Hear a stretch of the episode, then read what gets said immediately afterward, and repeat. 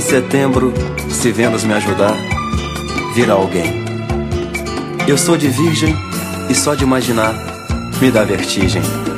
Minha pedra é ametista, minha cor o amarelo.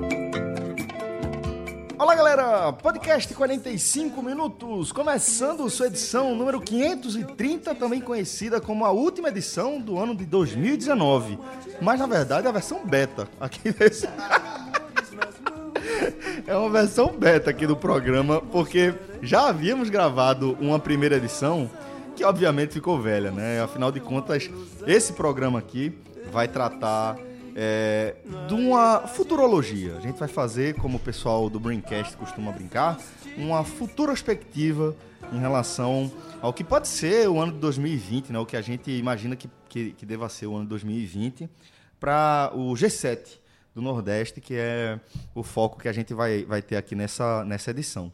É, mas por se tratar de uma, um, um último programa né, do ano, acaba tendo cara também de, um, de uma despedida né, do ano de 2019, que para a gente, Fred, acabou sendo um ano muito importante. Né? A gente repetiu isso algumas vezes e acho importante a gente fechar esse, esse ano aqui falando, repetindo, que desde que a gente começou a nossa caminhada em 2014, é, a gente vem repeti repetindo de forma correta que foi o ano do podcast no Brasil.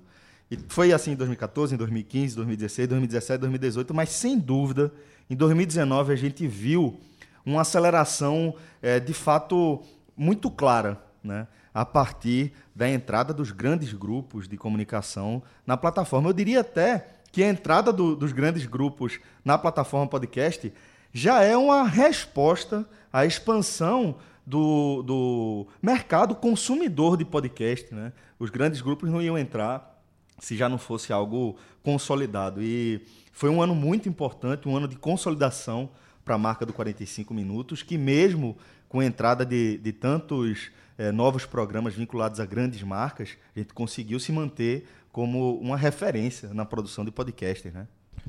Exatamente, Celso. A gente, na verdade, acho que a gente pode até chamar 2019 uma versão estendida, porque ele começa no final de 2018 quando o Spotify ele começa a entrar de vez Isso. no segmento de podcasts, começa a fazer investimentos milionários, começa a entender que esse tipo de conteúdo ele também será fundamental para a sobrevivência da plataforma que hoje é a maior plataforma de consumo de música do mundo. Então, dentro do Spotify, foi identificado o potencial que o podcast tinha para somar, para engordar essa fatia de mercado que para ele já é muito grande, afinal, como eu acabei de falar, o Spotify ele detém o maior mercado de música do mundo. Ô, Fred, rapidinho. Revolucionou o mercado da música que estava meio mal das pernas, né? Com aquela história de, de, de CD pirata, não sei o quê, e, e assim, é, um exemplo, torrent. Um exemplo pessoal, é, o Spotify, por exemplo, eu usava muito e uso ainda para escutar música. E hoje eu só escuto para escutar podcast, basicamente. Impressionante. Porque, de assim, fato, eu impressionante. Escuto, eu escuto música ainda, obviamente, quando estou em casa, meus filhos tomando uma cervejinha e tal. Na é, viagem, né, de carro. É, viajando de carro. Às vezes não, viajando de carro muitas vezes eu já com podcast. Mas eu só escuto podcast hoje pelo Spotify e hoje eu só acesso o Spotify basicamente para escutar podcast. Exatamente. Essa é a transformação e o CEO do Spotify na América Latina, ele fez uma aposta de que nos próximos anos ele não quantificou o que ele definia como próximos anos. Que nos próximos anos, 30% do consumo do Spotify será de podcasts. E é uma cavalice, né? E é, uma, e é algo absolutamente gigantesco, porque o consumo do Spotify ele é absurdo. Então você teve o Spotify. Quantidade de usuários é absurdo. Você teve o Spotify, você teve o Google fazendo sua própria plataforma de podcasts, que é o Google Podcasts. Esses dois gigantes entrando já começou a mudar, inclusive, a forma com que a gente apresenta o podcast para o amigo. Porque a gente sempre perguntava o seguinte: qual é o teu celular? É Android ou iPhone? Se fosse iPhone era fácil. Porque Já tinha nativo o podcasts, né? Que o nome, inclusive, vem da Apple, né? vem do iPhone. Quando era Android, você tinha que explicar para entrar no Google Play, né? É.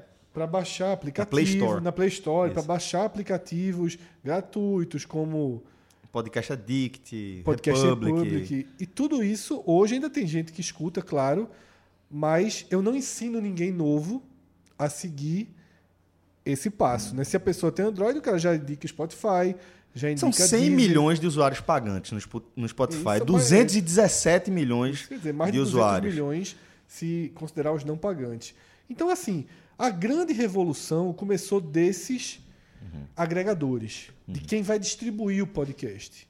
E aí, 2019 foi o ano que as empresas de comunicação, os gigantes da produtores de conteúdo de comunicação, eles entraram com tudo. E no Brasil, a gente tem um simbolismo inevitável Da Globo, né? da Globo, que lançou primeiro alguns podcasts de esporte, depois fez um novo lançamento de alguns de jornalismo geral, eram oito de esporte, depois lançou oito de jornalismo geral, e nesse exato momento eu perdi as contas, porque a Globo praticamente está adaptando toda a sua programação para podcasts, né, os programas da GNT, programas de entrevista, e tá praticamente tudo sendo adaptado para podcast, além de produzindo novos e novos podcasts. Clubes de futebol com seus próprios podcasts, tipo o GE tem para o Flamengo, tem para o Palmeiras. Então, a Globo é um exemplo, mas na verdade, junto com a Globo, você tem todo, toda a mídia né, do país. E ainda assim, a gente conseguiu se manter como referência. Isso, para mim, é muito relevante. Eu lembro daquele print que a gente compartilhou nas redes sociais, naquela semana insana que foi, de cobertura de final de Libertadores, né, do Flamengo. É, com era, era impossível você não ser atingido por algum conteúdo de algum grande grupo relacionado ao Flamengo, né? Não grande grupo relacionado ao Flamengo, mas conteúdo relacionado a algum, é, ao Flamengo produzido por algum, algum grande grupo. E naquela semana a gente furou uma bolha absurda, né? A gente colocou um programa, se eu não me engano, foi top 3, né? Não lembro exatamente qual era a posição que a gente estava, mas entre os cinco que tinham quatro programas voltados para o Flamengo, alguns especificamente do Flamengo, tinha um do Era Corinthians três do Flamengo, o da gente, acho que era na quarta posição e na terceira posição, e um do Corinthians. e um né? do Corinthians. E a gente furar essa bolha, e a gente furou outras vezes, Outras né? vezes essa semana mesmo do Natal. Mas a gente- aquela, aquela para mim foi muito marcante por conta do volume de Exatamente. cobertura em torno do Flamengo, né? E aí, Celso, foi uma, foi uma constante, né? Tanto no, no ranking da Apple, a gente figurar com nossa, nossos programas entre os 10 mais ouvidos do país no segmento de esportes. Em alguns momentos, a gente, se você pegasse os 20 programas mais ouvidos do país, tinham 3, 4 nossos. Né? E o que mostra, inclusive, a ramificação. A gente teve telecast do Fortaleza, telecast do Bahia, telecast de esporte. Entre os mais ouvidos, entre né? os mais ouvidos, entre os 20 mais ouvidos do país. Isso também é muito simbólico porque consolidou um pouco mais esse nosso processo de regionalização, que é muito mais difícil do que pode parecer. Pô, demais. É um né? processo complicadíssimo. Dar um passo a mais não é, é, tipo simplesmente colocar de novo o pé na frente do outro, né? Quando você vai dar um passo a mais em relação a um empreendimento como a gente vem fazendo, de produzir conteúdo de forma independente, significa que você tem que olhar para dentro, para a sua própria estrutura, se reorganizar, se readequar a essa nova demanda para saber se você tem condições de, de atender e manter a qualidade que, que a gente conseguiu estabelecer como marca do 45 minutos, né? Isso, e aí você vai ter alguns altos e baixos, você Sim. vai ter oscilações né, na caminhada, porque a gente teve um ano, 2019, que foi talvez o calendário mais insano do futebol brasileiro, porque foi um calendário que misturou é, datas, planejamentos. Né? A gente fez um calendário, por exemplo, pensando na Série B, na clássica terça, sexta e sábado, e, E a gente teve série, dia, série B na quinta, a gente teve Série B no domingo Segunda, pô. e teve Série B na segunda várias vezes. vezes. Então, assim, foi muito difícil conduzir o calendário com a nossa programação. A gente criou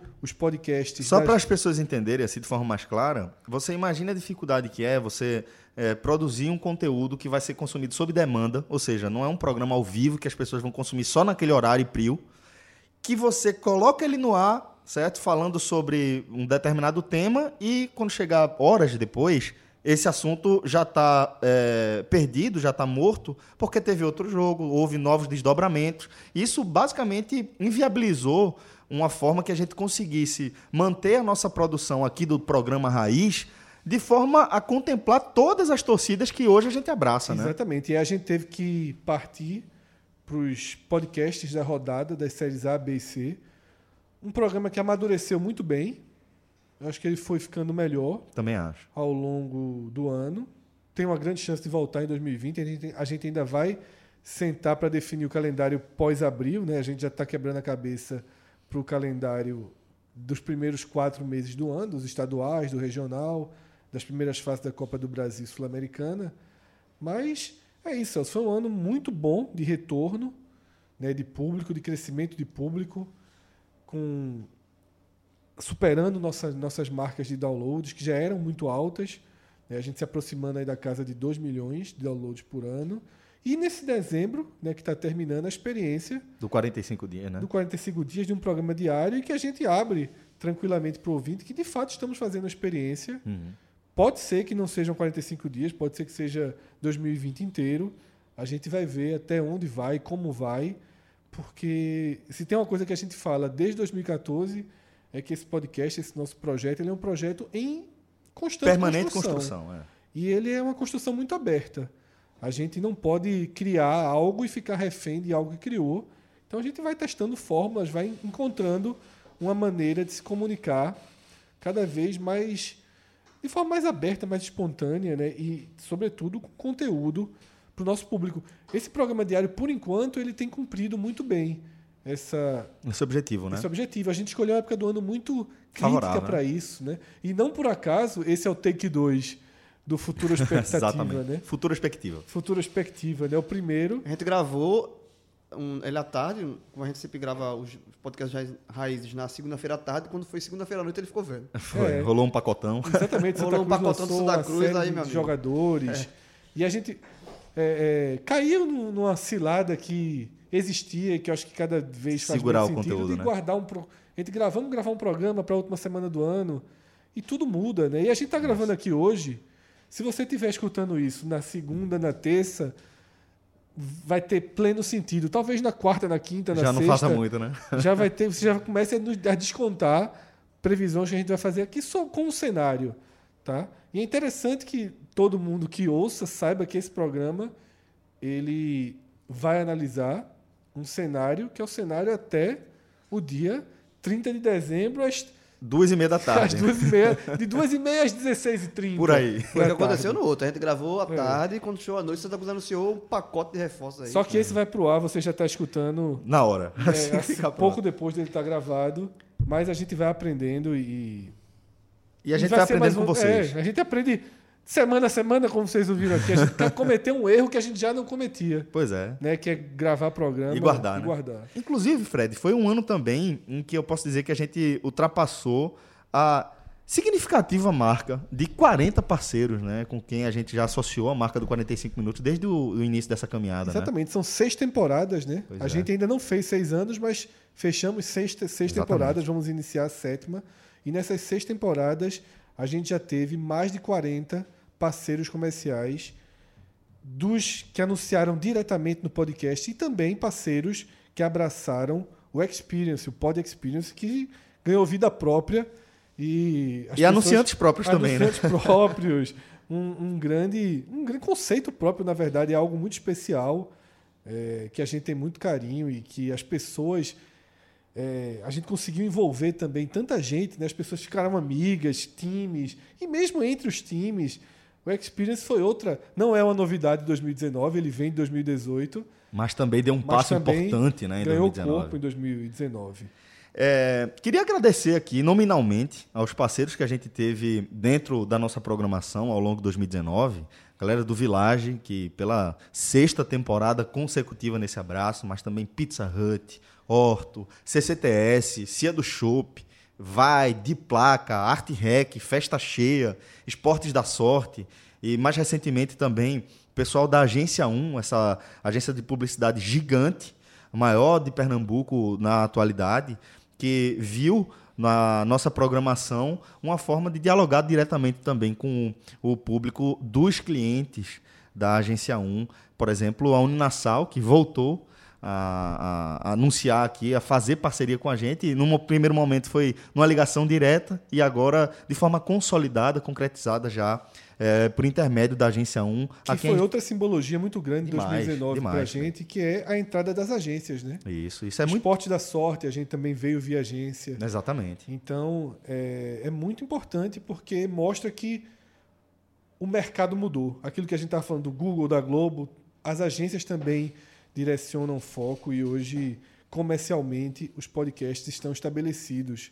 Não só com o público, mas cada vez mais estabelecidos no mercado. Então a gente agradece aí a todos esses parceiros pela confiança e é, seguiremos juntos caminhando aí, tá? E só para lembrar, para não passar ba- batido também, 2019 teve outra novidade do podcast, Isso- foi isso é gigante, o pô. Clube Isso é 45. gigante. Isso é gigante. Isso O aí Clube 45 que você é um orgulho sem tamanho. É, é pessoal, a galera que é, paga lá sua mensalidade porque gosta do programa, gosta da gente, e tá lá e, e tem um contato por mais direto com a gente, tem um, tem um, um grupo do WhatsApp nervosíssimo, nervosíssimo, que rola de, ali assim. É, 20, não, ali, ali é 24 horas por dia. Nervoso. É o novo Twitter. É? Veja só. Ali é 24 horas por o dia. Twitter era a minha primeira plataforma de consumo de notícia. Agora é o clube. Pois é, tá, tá Eu- ali dentro. Veja só, eu entro, meu celular vai. Chega, demora a atualizar, né? Tu- 500 mensagens. Eu já vou, porque eu sei E a que. galera tudo, marca a gente, pô. É, que aconteceu. Tá tem um ali, filtro é, tá ali. ali. É, é um filtro. É um filtro. é um É o filtro filtro do filtro. Filtro com debate.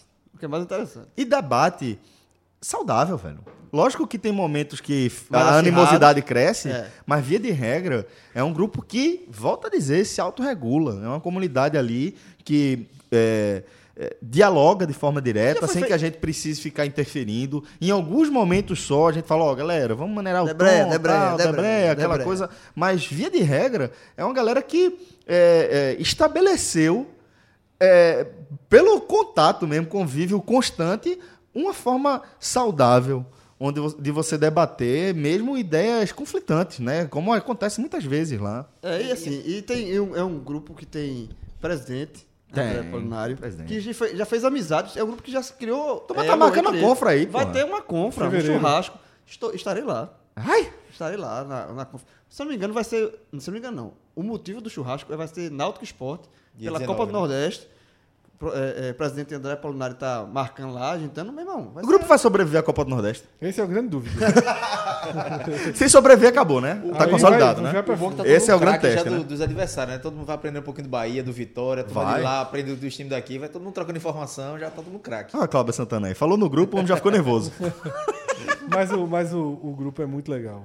É, pô, o grupo é muito massa e a gente manda um abraço aqui, carinhoso, especial, pra galera do Clube 45 Minutos, nossos apoiadores. E se vo- se você quiser ser um dos nossos apoiadores, apoia.se barra podcast 45. Apoia.se barra podcast Tem lá 45. os, os planos. lembrar. Os planos, é, vários, são três tipos de plano, né? Para você escolher e, se- associar e, e- e fazer parte do, do- da família podcast como colaborador e participar do, do clube, do grupo mais nervoso do, da Família, história do WhatsApp. família no sentido da palavra, né? É, literal.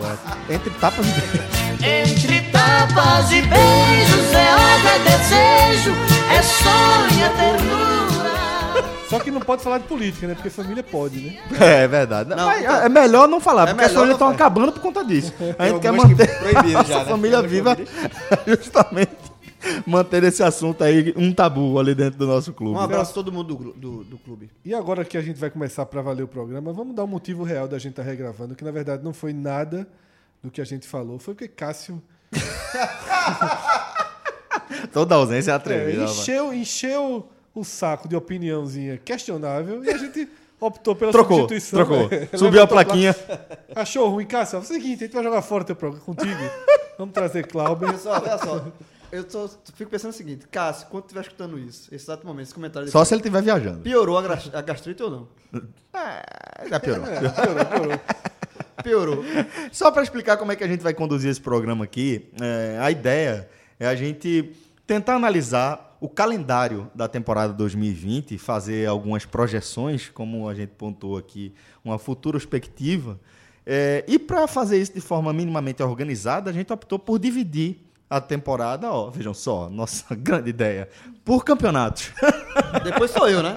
Que faço, tem umas grandes ideias. Oh, e para começar, mas tem que explicar, jovem. eu sempre falo isso. Eu sempre, eu, eu sempre explico. E para começar, a gente vai começar com os famigerados, a gente pode usar essa palavra agora, os famigerados estaduais. que... que dividem a opinião da turma, né? A gente sabe é, da, da importância histórica que esses campeonatos têm, mas a gente percebe também como eles atrapalham a dinâmica do calendário mais moderno, né? da necessidade atual, principalmente em relação aos clubes que estão disputando as séries A e B. Com, com um calendário completo aí, 38 rodadas, 19 jogos em casa.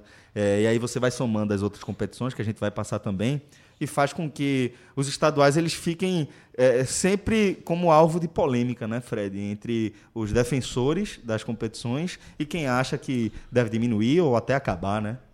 Celso, inclusive, eu já tive opiniões diversas em torno, em torno desse tema. Eu já fui um radical defensor do fim dos estaduais, tá? defensor de um calendário nacional mais próximo do que acontece com os outros países, sem a regionalização. Mas eu até admito que hoje eu não tenho essa visão, eu mudei. Eu acho que os estaduais eles podem sim ser adequados. Existe um, uma, uma tradição muito grande, cultural, enraizada, que não precisa ser Fraturada. fraturada. Ela pode ser adaptada. É, eu acho que a gente passa por adaptações em que as coisas vão acabando encontrando o seu lugar.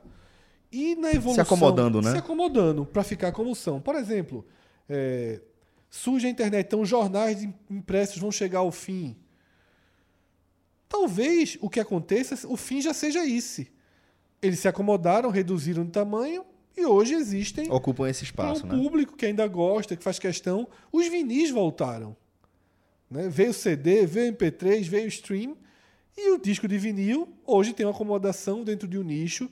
E para mim tudo acaba sendo possível de encaixar mesmo com a modernidade, mesmo com as exigências de um novo tempo. As exigências profissionais de um novo tempo deixam os estaduais em xeque, sobretudo os estaduais onde não circula dinheiro. E a gente tem um post Água Santa, né? é, do, do Eu acho que é esse o nome. Agora Água me... Santa de São Paulo. É, exatamente. A gente tem um post né, na comparação que Cássio trouxe dentro de um dos podcasts diários e que mostra um tapa na cara da realidade. É um time do interior de São Paulo. Do, o- os, times do uma- interi- os times do interior de São É. Paulo vão receber 6 milhões para disputar o Campeonato Paulista de cota. E o G7 do Nordeste, somado o que o trio de Pernambuco ganha, o que Bahia e Vitória ganham e o que Ceará e Fortaleza ganham para os seus estaduais, somado é basicamente o mesmo valor de um time do interior de São Paulo. Tá na margem de erro ali. Não, é questão de menos de 100 mil reais a diferença. Então, assim. Existe muito pouco dinheiro circulando nos estaduais do Nordeste. E isso não pode ser des- desconsiderado. O Campeonato Paulista se transformar num campeonato com grande atrativo, com grande atração, ok, existe muito investimento circulando para isso. Mas outros no país não tem. E não é só o Nordeste, não. O catarinense sofre muito com a falta de dinheiro. Isso. O paranaense. Tá? E de Paraná vem um, do, e do Paraná para mim vem um exemplo. É o saber Atlético- como utilizar o campeonato ao favor do clube, né? que é exatamente esse é o X da questão. É pegar o exemplo do Atlético Paranaense e não precisa nem copiar de ponta a ponta. Você não precisa copiar literalmente o que o Atlético Paranaense faz Adaptar para sua realidade. há né? tantos anos. O que é que o Atlético Paranaense tem feito? Ele coloca o sub-20 e sub-23 para jogar, os reservas, e coloca mesmo. Tá? Afinal, Outro treinador. afinal, pode ser contra o Curitiba, na Arena da Baixada, como já aconteceu. Isso. E ele não abre, vai, ser, vai jogar com o time sub-23. tendo perdido o primeiro jogo, empatado o primeiro jogo, vai não coloca nenhum jogador para reforçar. É algo conceitual que o Atlético Paranaense adotou. E veja só, o Atlético Paranaense hoje é um exemplo para todos nós. É um posicionamento claro que vem sendo seguido à risca. Exatamente. Campeão da Sul-Americana em 2018, campeão da Copa do Brasil em 2019. Um time que mudou de patamar. Um clube que mudou de patamar. Talvez seja o único clube da nossa geração, e por nossa geração estendida, né? Os mais, mais velhos que a gente e Que mais gente novos viu que a gente. crescendo, se estabilizando como um... Que a gente viu mudar de tamanho. Que a gente, a gente vai ter exemplos mais pontuais, né? A gente vai ver um São Caetano que surgiu, estabeleceu e sanfona. depois sumiu. Mas aí é A gente vê né? hoje, por exemplo, a Chapecoense, né? Que surgiu, se estabeleceu em determinado é, é, espaço durante um período de tempo significativo, sim, foram seis anos, maior que a campanha de qualquer clube do Nordeste na Série A, né? O período é, pontos consecutivo de pontos corridos, mas é, que é, sofre a primeira queda e que dá sinais de desgaste e de desorganização e que a gente vai precisar entender se ela vai descer de Isso, e que o patamar, né? Paranaense é, um- é um- é algo de mais de duas O décadas. Atlético Paranaense, Caiu, voltou e, manteve o trabalho, né? nos anos 90, Construiu seu Quando- estádio. Quando você falou de, de nossa geração, por exemplo, eu posso falar por mim. É, nos anos 90, 92, 91, o Atlético Paranaense era do tamanho do Náutico. Por aí. Sim. E hoje. Ou até menor. É. E hoje fazer esse Não era o maior clube do Paraná, isso é Hoje- certo, né? é, não, era o maior. Ou até menor, não. Em relação à visão do Brasil Curitiba era o time. do para o. Atlético Paranaense, ele era menor que o Náutico. É, é, o time Náutico tem mais história, o time mais. do Paraná era o Curitiba. O Náutico, é, o Atlético Paranaense era, tipo, o Náutico jogava contra o Atlético Paranaense no Campeonato Brasileiro em Curitiba, era jogo para ir vencer o jogo. De igual não pra era igual. De igual para igual. Fazer essa comparação hoje com o Náutico, com o Santa Cruz, com o Sport, com Fortaleza, é, parece, assim, é, parece bizarro, assim, porque o, o Atlético Paranaense subiu de um patamar é, que não, não, não cabe mais essa comparação que eu fiz especificamente com o Náutico. Não existe essa comparação. Mas por isso que é um, foi um crescimento. da- é o time da nossa geração.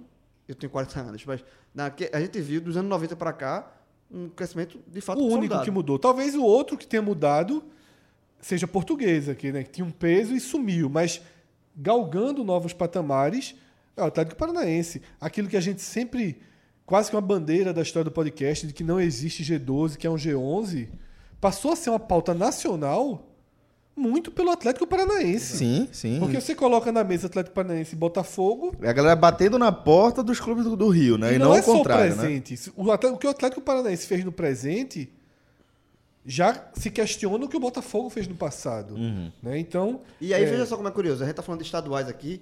é, essa, esse Botafogo, que as pessoas tanto def- colocam ainda no G12 como um grande clube nacional e tal, ainda é muito romantizado dos estaduais. isso. Que fica dos General estaduais- 100. nos anos 60 e tal. Mas aí, e, aí já entrando na seara dos estaduais, é, da minha, para dar a minha opinião, que é muito Ô, João, deixa eu só fe- fechar, Vai. é, para não ficar muito distante, porque eu fiz o preâmbulo e acabei não fechando.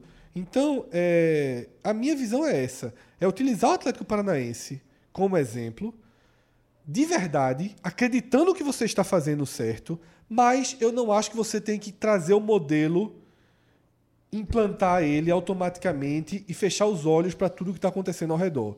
Eu acho que os clubes do Nordeste, e aí a gente está falando fundamentalmente dos clubes da primeira divisão, tá? Eu acho que é importante fazer análises de acordo com a divisão que você vai disputar. O Atlético Paranaense está em outro momento. É, dentro do momento da divisão que você vai disputar, da- do tipo de elenco que você tem, porque tem um time que está na segunda divisão, como o Náutico, por exemplo, que tem uma manutenção de elenco, então ele tem uma margem para experiência no estadual. O Vitória que está construindo seu elenco, eu já acho que não tem. Eu acho que o Vitória tem que colocar seu time para ganhar corpo, para rodar. Mas, em resumo, eu acho que os clubes, quanto mais elenco tiverem, tem que colocar para jogar o sub-23, utilizar reservas estratégicos para ganhar ritmo na competição estadual. Você- por isso que eu estou falando para não ser o modelo preso. Ó, você trouxe um cara de 29 anos, o cara tá parado há um ano, estava na, na, na Arábia. Coloca esse cara para fazer cinco joguinhos ali no estadual. Você não precisa ficar, você não precisa incorporar uma regra e aí parece que essa regra vem de fora para você. Então, para mim, 2020 é o ano em que os estaduais têm que ser tratados como laboratório, tá? Como lugar de teste para se conhecer melhor os garotos, porque chega em novembro, o Sport tá fazendo um jogador, tá fazendo um jogo difícil e a torcida tá pedindo Mikael. Porque Ninguém não nunca viu, né? Nem, nem Mikael jogar. Vamos conhecer Mikael? Vamos dar cinco jogos para Mikael, sete Os jogadores também que Mikael? estão chegando no clube, que você Isso. tem algumas dúvidas sobre desempenho. Colocar sobre- jogar. Exatamente. Então, para mim, esse é o ano. Se na segunda fase você quiser colocar seu time principal para ser campeão, ok. Eu não vou criticar nenhum clube que tomar essa A decisão. depender do calendário, né? Se A depender do seu se tiver calendário. Um Copa, no- no- Copa do Nordeste mais importante dois dias depois. Isso, Fortaleza e Bahia que estão na. Sul-Americana. Analisar cada caso, né? Caso a caso. Mas eu entendo que você ainda queira ser campeão, porque, convenhamos, os clubes do Nordeste não disputam outros títulos que não sejam O regional. estadual, o regional. E aí você vai guardar um sonho de fazer uma grande campanha numa Copa do Brasil. Que hoje é mais fácil até na Sul-Americana, né? na. Sul-Americana, mas. Poxa, há quanto tempo a gente não tem um clube Nordeste disputando a final nacional? Pois é. O, o- sobre os estaduais, assim, que eu acho assim, eu acho que concordo que os estaduais, é, neste momento do futebol, tem que ser é, vistos os estaduais como laboratório, porque os estaduais são legais. Eu não defendo o fim dos estaduais. Eu acho que o problema não são os estaduais, são é, como tornar o estadual, o estadual, entender hoje o tamanho do estadual e tornar dentro do que ele, do tamanho dele hoje, uma competição atrativa. Por exemplo, o Campeonato Pernambucano é, fez uma regra, mudou o regulamento e se tornou um pouco mais atrativo dentro do conceito do que é o estadual hoje, do que é o, o tamanho do estadual hoje. Por exemplo, o campeonato os pernambucanos né, até 2019, de 10 times passavam 8. Agora você passa 6 com os dois primeiros indo direto para a semifinal. Então, na primeira fase, você já cria um, um- dentro da competição uma coisa mais atrativa. Agora, é, os clubes que disputam o estadual têm que, têm que entender que é, ser campeão do ano estadual vale a festa de um dia. Não, não, não vai mudar a vida de ninguém. Por isso que vale para Ninguém vai mudar de patamar por título estadual. Por exemplo, vou dar um exemplo do Náutico, mais uma vez. O Náutico disputou a final com o Sport em 2019 Só os clubes do interior, né? Aí muda de patamar. É. Mas dos tradicionais que a gente tá analisando aqui, não. E o mote daquela final, Náutico Sport, foi que o Náutico não vencia uma final contra o Sport, segue sem vencer há 50 anos. E aí, o Náutico derru- derrubaria esse, esse tabu. Seria importante para o clube esse tabu? Seria. Mas o que mudou o Náutico de, de, de- de patamar para 2020 foi ele ter saído da Série C. Se o Náutico tivesse conquistado aquele título e ficado na Série C, ia quebrar o tabu, ia quebrar essa, essa, essa piada do torcedor do esporte com o Náutico, mas o Náutico ia estar afundado na lama da Série C, como permanece o Santa Cruz. Então, é, eu acho que até mesmo para o Santa Cruz, que dos três, falando, falando especificamente do Campeonato Estadual de Pernambuco, é, dos três grandes daqui, é o que tem menos responsabilidade de ser campeão. Eu acho que o Santa Cruz não tem que, não tem que entrar no Campeonato Pernambucano focando em ser campeão e entrar em crise caso não seja, porque o que vai mudar ah, a vida do Santa Cruz é sair da Série C. Então, ele tem que usar o estadual para testar o time que vai ser utilizado na principal competição do ano para o Santa Cruz, que é a Série C. Então, na- no estadual, de novo, seja como o Fred falou, Fred colocou a questão do laboratório estadual sob um ponto de vista do time da Série A, que é usa- utilizar jogador da base para saber quem pode ser útil eh, mais na frente. Para o Náutico, basicamente a mesma coisa. O Santa Cruz, que não vai estar numa divisão inferior, mas ele também deve usar o estadual na Série C para saber do time que ele montou, quem dali eh, tem condições de ser, ser eh, mantido no time titular para a série, série C, sabe? Então eu acho que eh, eu não sou contra os estaduais, eu acho que os estaduais a- ele dentro de, uma- de um regulamento atrativo pode se tornar interessante um jogo ou outro, mas de fato você tem que compreender que hoje o estadual eh, vale só eh, o tamanho dele é esse, é, é serviço de laboratório de estudo para competições mais importantes. Eu, eu acho que até por isso Santa Cruz fez alguns contratou alguns jogadores com um contrato até é, final do, do estadual, né? Justamente para observar, para dar oportunidade. Eu acho que os clubes têm que é, ver os estaduais como uma oportunidade de mostrar, de colocar jogador da base, de colocar esses jogadores, de fazer essas apostas, claro, não um número exagerado, mas algumas apostas de, de observar. A gente viu o exemplo em 2019 do Náutico, de que é, teve jogador, Wagner, o Haldner, jogando na Série C, jogando na Copa do Nordeste, que não jogou no Pernambucano. Então, meio que foi invertido essa, essa, essa ordem. É, o argentino Cisneiros, que veio, entrou na final do Pernambucano, praticamente não jogou. Não jogou, né? É, Era um momento de primeira fase, você testa, faz, é, roda o elenco, tem que fazer isso, é o que o Náutico tem que fazer. O Náutico hoje tem essa condição de fazer, acho que o Bahia também tem a condição de fazer é, é, no estadual. O Santa, mas nesse, talvez não na base, mas nesse caso de aposta, de colocar, de observar e ver quem tem condição. Eu acho que os clubes, o, o estadual você é obrigado a jogar. E, mas também não precisa você desgraçar seu time, acabar, estourar todo mundo logo nos primeiros meses. É uma oportunidade de você ir testando, de, de fazer experiências, principalmente a primeira fase. O Pernambucano, a gente aqui a gente sabe como é que é. Deu uma mudada no regulamento, mas ainda tem uma oportunidade de você fazer alguns jogos. Jogos é, contra o Afogados da Engazeira lá, é, contra uns time- times menores, que você dá para testar. O clássico, por causa da rivalidade, acho que aqui o futebol pernambucano principalmente não está preparado para fazer grandes testes. né? A gente já viu é, é, o esporte com o Daniel Paulista, teve um jogo que, que praticamente derrubou ele, né? Que foi Isso. que, que perdeu, empa- empatou contra o Santa, né? No, O na Santa ilha. Cruz acabou reserva. utilizando o time reserva, o Sport foi com força máxima o jogo foi um a um. empate. É, eu- eu- assim, eu acho que ainda aqui ainda a gente não está muito preparado, mas um jogo contra time menor tem que, tem que utilizar a base. Eu acho que o Náutico, por exemplo, eu acho que o Náutico tem que fazer um time B. Fazer, se tem, a gente fala tem quatro laterais, tem que botar dois no time B e dois no time A e, e rodar, não fazer uma mescla no Pernambucano, não, fazer um time B mesmo, para ir observando em três, quatro jogos no Pernambucano, ver quem é que tem condição e aí desse time B começar a colocar no time A, fazer essas É, experiências. pra Bahia Vitória, pô, desculpa, pra Bahia Esporte, Ceará e Fortaleza, eu não tenho dúvida alguma de que deve ser outro grupo. Outro grupo, podendo fazer uma interseção, como eu falei antes, de forma inteligente. Inclusive o Bahia é o que está mais próximo de consolidar esse modelo, porque o Bahia tem um time de transição com outro treinador, Um dado, né? com dado. Que é o que vai começar, né? o- o Exatamente. campeonato. Veja só, que é o que em tese vai disputar. A gente sempre fala começar porque a gente É. nunca acredita Que vai manter até fim. no mas- que vai ser mantido. Eu conversei com o Cássio Cardoso antes de gravar o take 1 desse programa e Cássio falou pra mim isso, Fred, veja só, eu não coloco minha mão no fogo. Porque ano passado, na hora que sentiu que não ia classificar, colocou.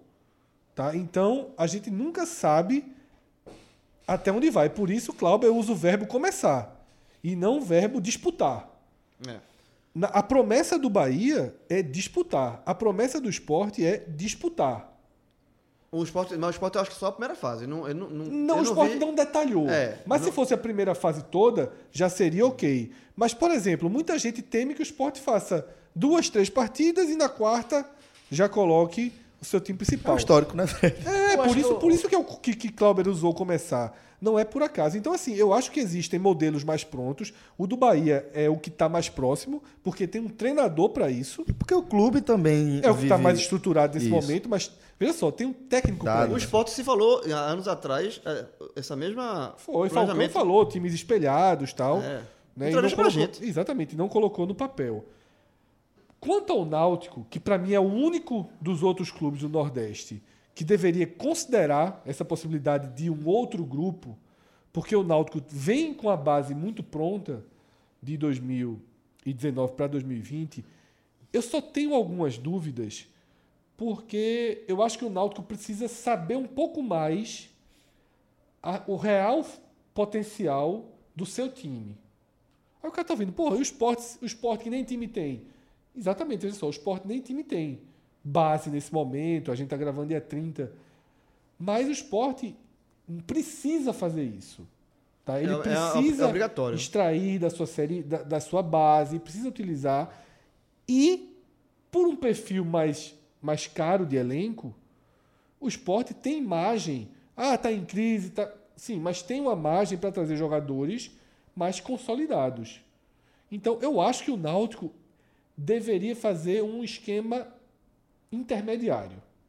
Eu acho que o Náutico tem condição de usar jogos estratégicos com sua força máxima e jogos estratégicos com um time completamente diferente.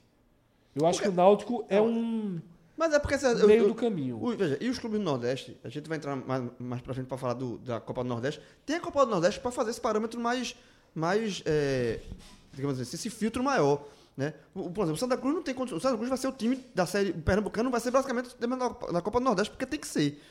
Mas Náutico, eh, Bahia, Vitória, Esporte, tem, pode ter essa possibilidade. No Campeonato Cearense, o que eu falei, só para encerrar a questão dos estaduais, é que os estaduais existem sim seus atrativos ali, pontuais, mas sabendo que esses atrativos são só emocionais e não são racionais. Por exemplo, o Campeonato Cearense, pelo segundo ano seguido, vai ser disputado com as duas suas duas forças, Ceará e Fortaleza, ambos na Série A. Isso é um atrativo para o campeonato, sem dúvida nenhuma. E quem é o favorito? No Campeonato Cearense, Fortaleza, é, pela, pelo ano, como, como termina o ano, pelo... Mas é o mais apertado, né? É, mas De- é, é- de- é porque os dois estão na Série de A. definir. né? Os dois estão na Série A, então É, é, um, é um apertado. estadual mais... Mas, mas eu quero dizer assim, quem for campeão, ou Ceará ou Fortaleza, vai ter aquele momento de greve, mas os dois, a vida dos dois só se resolve no segundo semestre ou na Copa do E Nordeste. aí, só Derrubou Lisca, né? Cearense. É. Quando Só ele serve, poupou segundo o Geninho, no- na Copa do o Nordeste. campeonato estadual só serve para derrubar treinador. Uma coisa interessante, é, na verdade, Lisca foi o conjunto É. Da obra, né? Da obra ali, da Copa do Nordeste, aquela popada. Contra o Central, né? Contra o Náutico. Co- contra é, o contra o Náutico. Náutico. O Fortaleza, o Campeonato Cearense, ele. for- nesse momento, já desde o ano passado, ele dá a Ceará e Fortaleza uma condição diferente, porque eles não jogam no começo do ano. Esse eu jogo depois. Ele, só- ele, ele Eles entra só entram mais na segunda avançada. fase, só são sete jogos. Tá? Depois se classificam, são oito, são oito times, né? Estão jogando oito, agora seis classificam, formam um grupo de oito. Desses oito, turno único, ou seja, Ceará e Fortaleza só fazem sete partidas, semifinal, jogo único, oito partidas e as finais ida e volta. Então, no máximo, são dez partidas né, para os clubes lá do Ceará e. Fortaleza, né? Mas mesmo assim acho que devem dosar.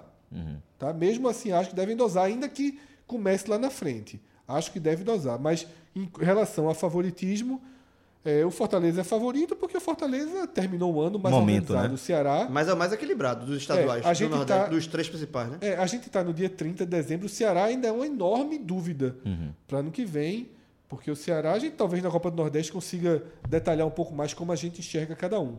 Eu acho que Pernambuco também tem um certo equilíbrio nesse momento, tá? Tem, com o Náutico 30 de Esporte, né? dezembro com o Náutico Esporte. O Náutico Sport mais vai- pronto. É, porque o, Nau- porque o Náutico, ele, esse, ele consegue equilibrar essa força com o esporte, porque ele terminou mais pronto, ele tem um time já treinando há mais tempo, que é a mesma base do ano passado, que foi campeão da Série C. Tá fazendo boas contratações, trouxe Eric, tá com o Chiesa na bica aí para ser anunciado também. Então, assim, o Náutico tá é, é, é, enxertando. Obviamente, precisa de mais um volante, zagueiro, mas assim, são contratações pontuais. O Náutico já tem uma base, é, Começou um elenco né, entrosado. É, diferença Começou é muito no- grande. E o esporte tá se montando ainda. O esporte E deve se montar ao longo de ao janeiro. longo de janeiro. É um time que vai ser formado, então. É, os Aí, dois a gente são- coloca o esporte como favorito, porque, obviamente, é um time que tem, é, por mais é, crise financeira que tem, mas tem um recurso financeiro interessante. É um clube que todo ano, assim, eu, eu até fiz essa pesquisa.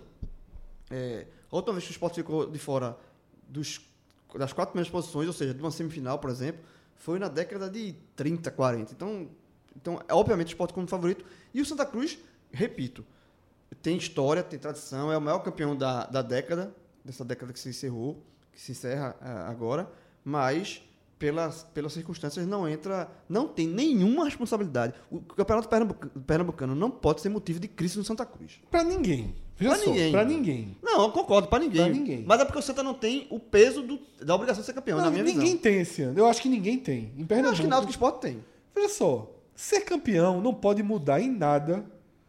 Não pode mudar em nada a rota Não, concordo, esporte náutico na temporada. eu As torcidas têm que ser frias esse ano para entender isso. Tá? Como depois de 2018 pro Náutico, não mudou. Assim, 19 perdeu o título, mas não mudou. Não teve Exatamente, conseguiu. Teve a dor de. O tabu continuou, mas assim, o jogo continuou O na trabalho foi É. na- na- seguiu a mesma linha. Será que o esporte teria sido diferente? Talvez não, porque Guto estava muito no comecinho, No comecinho, dele é. ainda. Mas é, eu acho que assim, essa, essa diferença entre o esporte e o náutico, o náutico faz uma transição de um clube de Série C para um clube de Série B, já está mais acelerada essa transição. Hum. O esporte faz uma transição mais lenta de um clube de Série B para um Que clube normalmente de Série é A. assim, né, Fred? É, por recursos financeiros. O Náutico. A pra um- disparidade é maior, né? Exatamente. O Náutico, para um clube de Série C, terminou um ano muito no azulzinho, muito redondinho. Isso, isso. E aí já projeta com mais tranquilidade a Série B. O esporte subiu como segundo colocado, mas terminou o ano ok em 2019, mas tem guardado, tinha guardado. Chamando esqueleto no, no, água- no armário. É, uma herança pesada que estava sob o tapete. O Uhum. máximo que foi conseguiu fazer em 2018 foi deixar em 2019 foi deixá-la sob o tapete. Então o esporte não teve como subir e imediatamente se tornar um clube de Série A. Opa, subir, vou contratar três, quatro jogadores, estava no Santos, pega um jogador é, que estava no Bahia, pega um jogador que estava no Cruzeiro. Não tem isso. Né? O esporte está se alimentando ainda de jogadores de Série B. E Ou seja, esperando um, um- segundo outro momento, do mer- do mercado. Então, né? nesse momento, são dois clubes. É um clube que ele vai se distanciando da Série B e vai ganhando cara de, sé- de Série B, que é o Náutico, e o esporte que ainda não se distanciou da Série B. O esporte só é Série A hoje no papel. Uhum. No elenco, ele ainda não é Série A. E- e- Talvez. É porque João considera favorito. Hoje, hoje seria Ah, é. Não, eu 50 botei os dois como 50. patamar. é, Não, É. eu, não botei, eu não botei um na frente, eu botei assim, os dois como favorito. Mas porque a gente cogita que em março e abril esse processo do esporte de B para A esteja mais Consolidado. né? consolidado. Mas aí vamos ver como os clubes vão colocar exemplo, é diferente. a base e afins. É diferente, por exemplo, do, do, e aí para encerrar, do Campeonato Baiano, Não, onde é o Bahia é amplo favorito. Eu acho que o- o- a transição do Bahia é favorita contra o Vitória. É foda. Sem brincadeira. É, o, impressionante Bahia, o. Bahia é muito favorito. Por que o Bahia é é. muito favorito? Porque o Bahia é um clube de Série A hoje, com cara, com jeito de Série A, com, com um investimento de Série A, com tudo. Só o momento que é ruim do. Bahia, mas a gente também, assim, não é que o momento do Bahia é ruim, é que o Bahia terminou mal. Terminou mal. A temporada 2019. O momento já não é mais tão ruim, É, porque o time já tem- está se é o organizando. orçamento. tem essa notícia que, pelo menos para o momento de, da permanência, da manu- manutenção da gestão Belintani, que já teria garantido que não vai eh, disputar a Prefeitura de Salvador, que de alguma forma podia levar o clube a alguma desestruturação. E o que a gente está vendo é que o Bahia já está respondendo, já está reagindo ao fim de 2019 meio ruim, né? Que, que foi o que, o, o, o que aconteceu no clube. Mas em relação à qualidade técnica do elenco e a estrutura que o clube tem poder para continuar se, se reforçando, Estabilidade do Exatamente. clube como um todo, né? Que É. o Como Vitória todo. não teve em Não. 2019, que vai tentar se estabilizar agora. Foi instável demais. Mas a gente ainda não no vê sinais É. de o Vitória se estabilizando. Não, agora o Vitória vai, Não, vai se exato, vai acertar, tentar agora vai, né? É, O Bahia tem o maior investimento do, do Nordeste. é, e assim, e o Vitória é um time Série B, ainda Série B. Sabe Sim, assim? Série e o B- Bahia é um, um é Série A, outro é Série B. Aqui em Pernambuco, um é Série B, o outro é Série A só no papel. A gente ainda vai falar tem- de Série B, do Vitória na Série B. Mas só pra gente entender que, que a situação do Vitória tá longe de Não, ser o Vitória confortável. Foi um time que quase foi rebaixado e não dá sinais de que vai por outro caminho, não. Assim, é, não, há, não há sinais de evolução 19 e 20 ainda do Vitória. Pode ser que venha, por enquanto não há. A gente vai analisar um pouco mais o Vitória ainda quando a gente for falar da Série B. Mas antes a gente vai ter outras competições, tá? A gente tem, por exemplo, a Copa do Nordeste, né? Que é, pela primeira vez reúne aí o G7, né? E que quase tem basicamente todos os campeões para é, temporada 2020, para edição 2020, né? Ficou faltando o Campinense, né? E o Sampaio. E o Sampaio. Que pra caiu- mim é a maior ausência. É, sem dúvida. Os O dois. Sampaio, né? Sim, porque é Série B. É, des- Sim, sim, sim, sim. É, o- o Porque Nord- quase tem isso também, né? É. Todos da série A, das séries A e B, né? O Nordeste, ano que, o Nordeste em 2020 tem 10 clubes entre séries A e B, 4 e 6, que é um número. O melhor número do Nordeste desde que o sistema de pontos corridos foi criado. O Nordeste nunca teve essa composição de 10, já teve 10 clubes, mas o melhor que tinha alcançado era 3 na A e 7 na B. Agora consegue 4 na A e 6 na B. É o Nordeste mais forte, representativo nas divisões do Brasil. E para a Copa do Nordeste faz muita falta, para mim, o Sampaio. Seria. é, a gente poderia cravar como a grande Copa do Nordeste da história se a gente tivesse. É, já é, né? Vai Podia ser maior. É. Podia- faltou Ela tende a ser a maior da história. É, faltou essa cerejinha no bolo. Porque, na verdade, é questão de ter todos os campeões, aí você tinha que escolher. Ou você teria o G7, ou você teria todos os campeões. Porque Náutico e Campinense disputaram a vaga na, na fase pré, né? Isso. Então, assim, ou era um ou era outro. É, mas, de fato, vai ser uma Copa do Nordeste bem interessante. A volta do esporte, é, depois de dois anos ausente, por conta própria, dá um peso à Copa do Nordeste, é, é, bem interessante. Mais uma, mais Ainda mais o esporte Série A, né? é, o esporte, de volta à de Série volta A. como Série A, né? É, mais uma, uma vez uma- a competição com as cotas é, maiores, né? Existe é, com a possibilidade ainda de, de aumentar essas cotas, porque os clubes ainda estão negociando mais, mais parcerias, enfim. Mas com as parcerias já existentes, já, já é uma competição diferente. E aí, entrando no ponto do, das finanças, né? Já que os estaduais são os clubes praticamente pagam para jogar, não, não tem receita nenhuma. A Copa do Nordeste tem é, uma cota interessante. eu- na minha visão, é, é uma competição que ainda que tem o potencial de pagar muito mais do que paga hoje.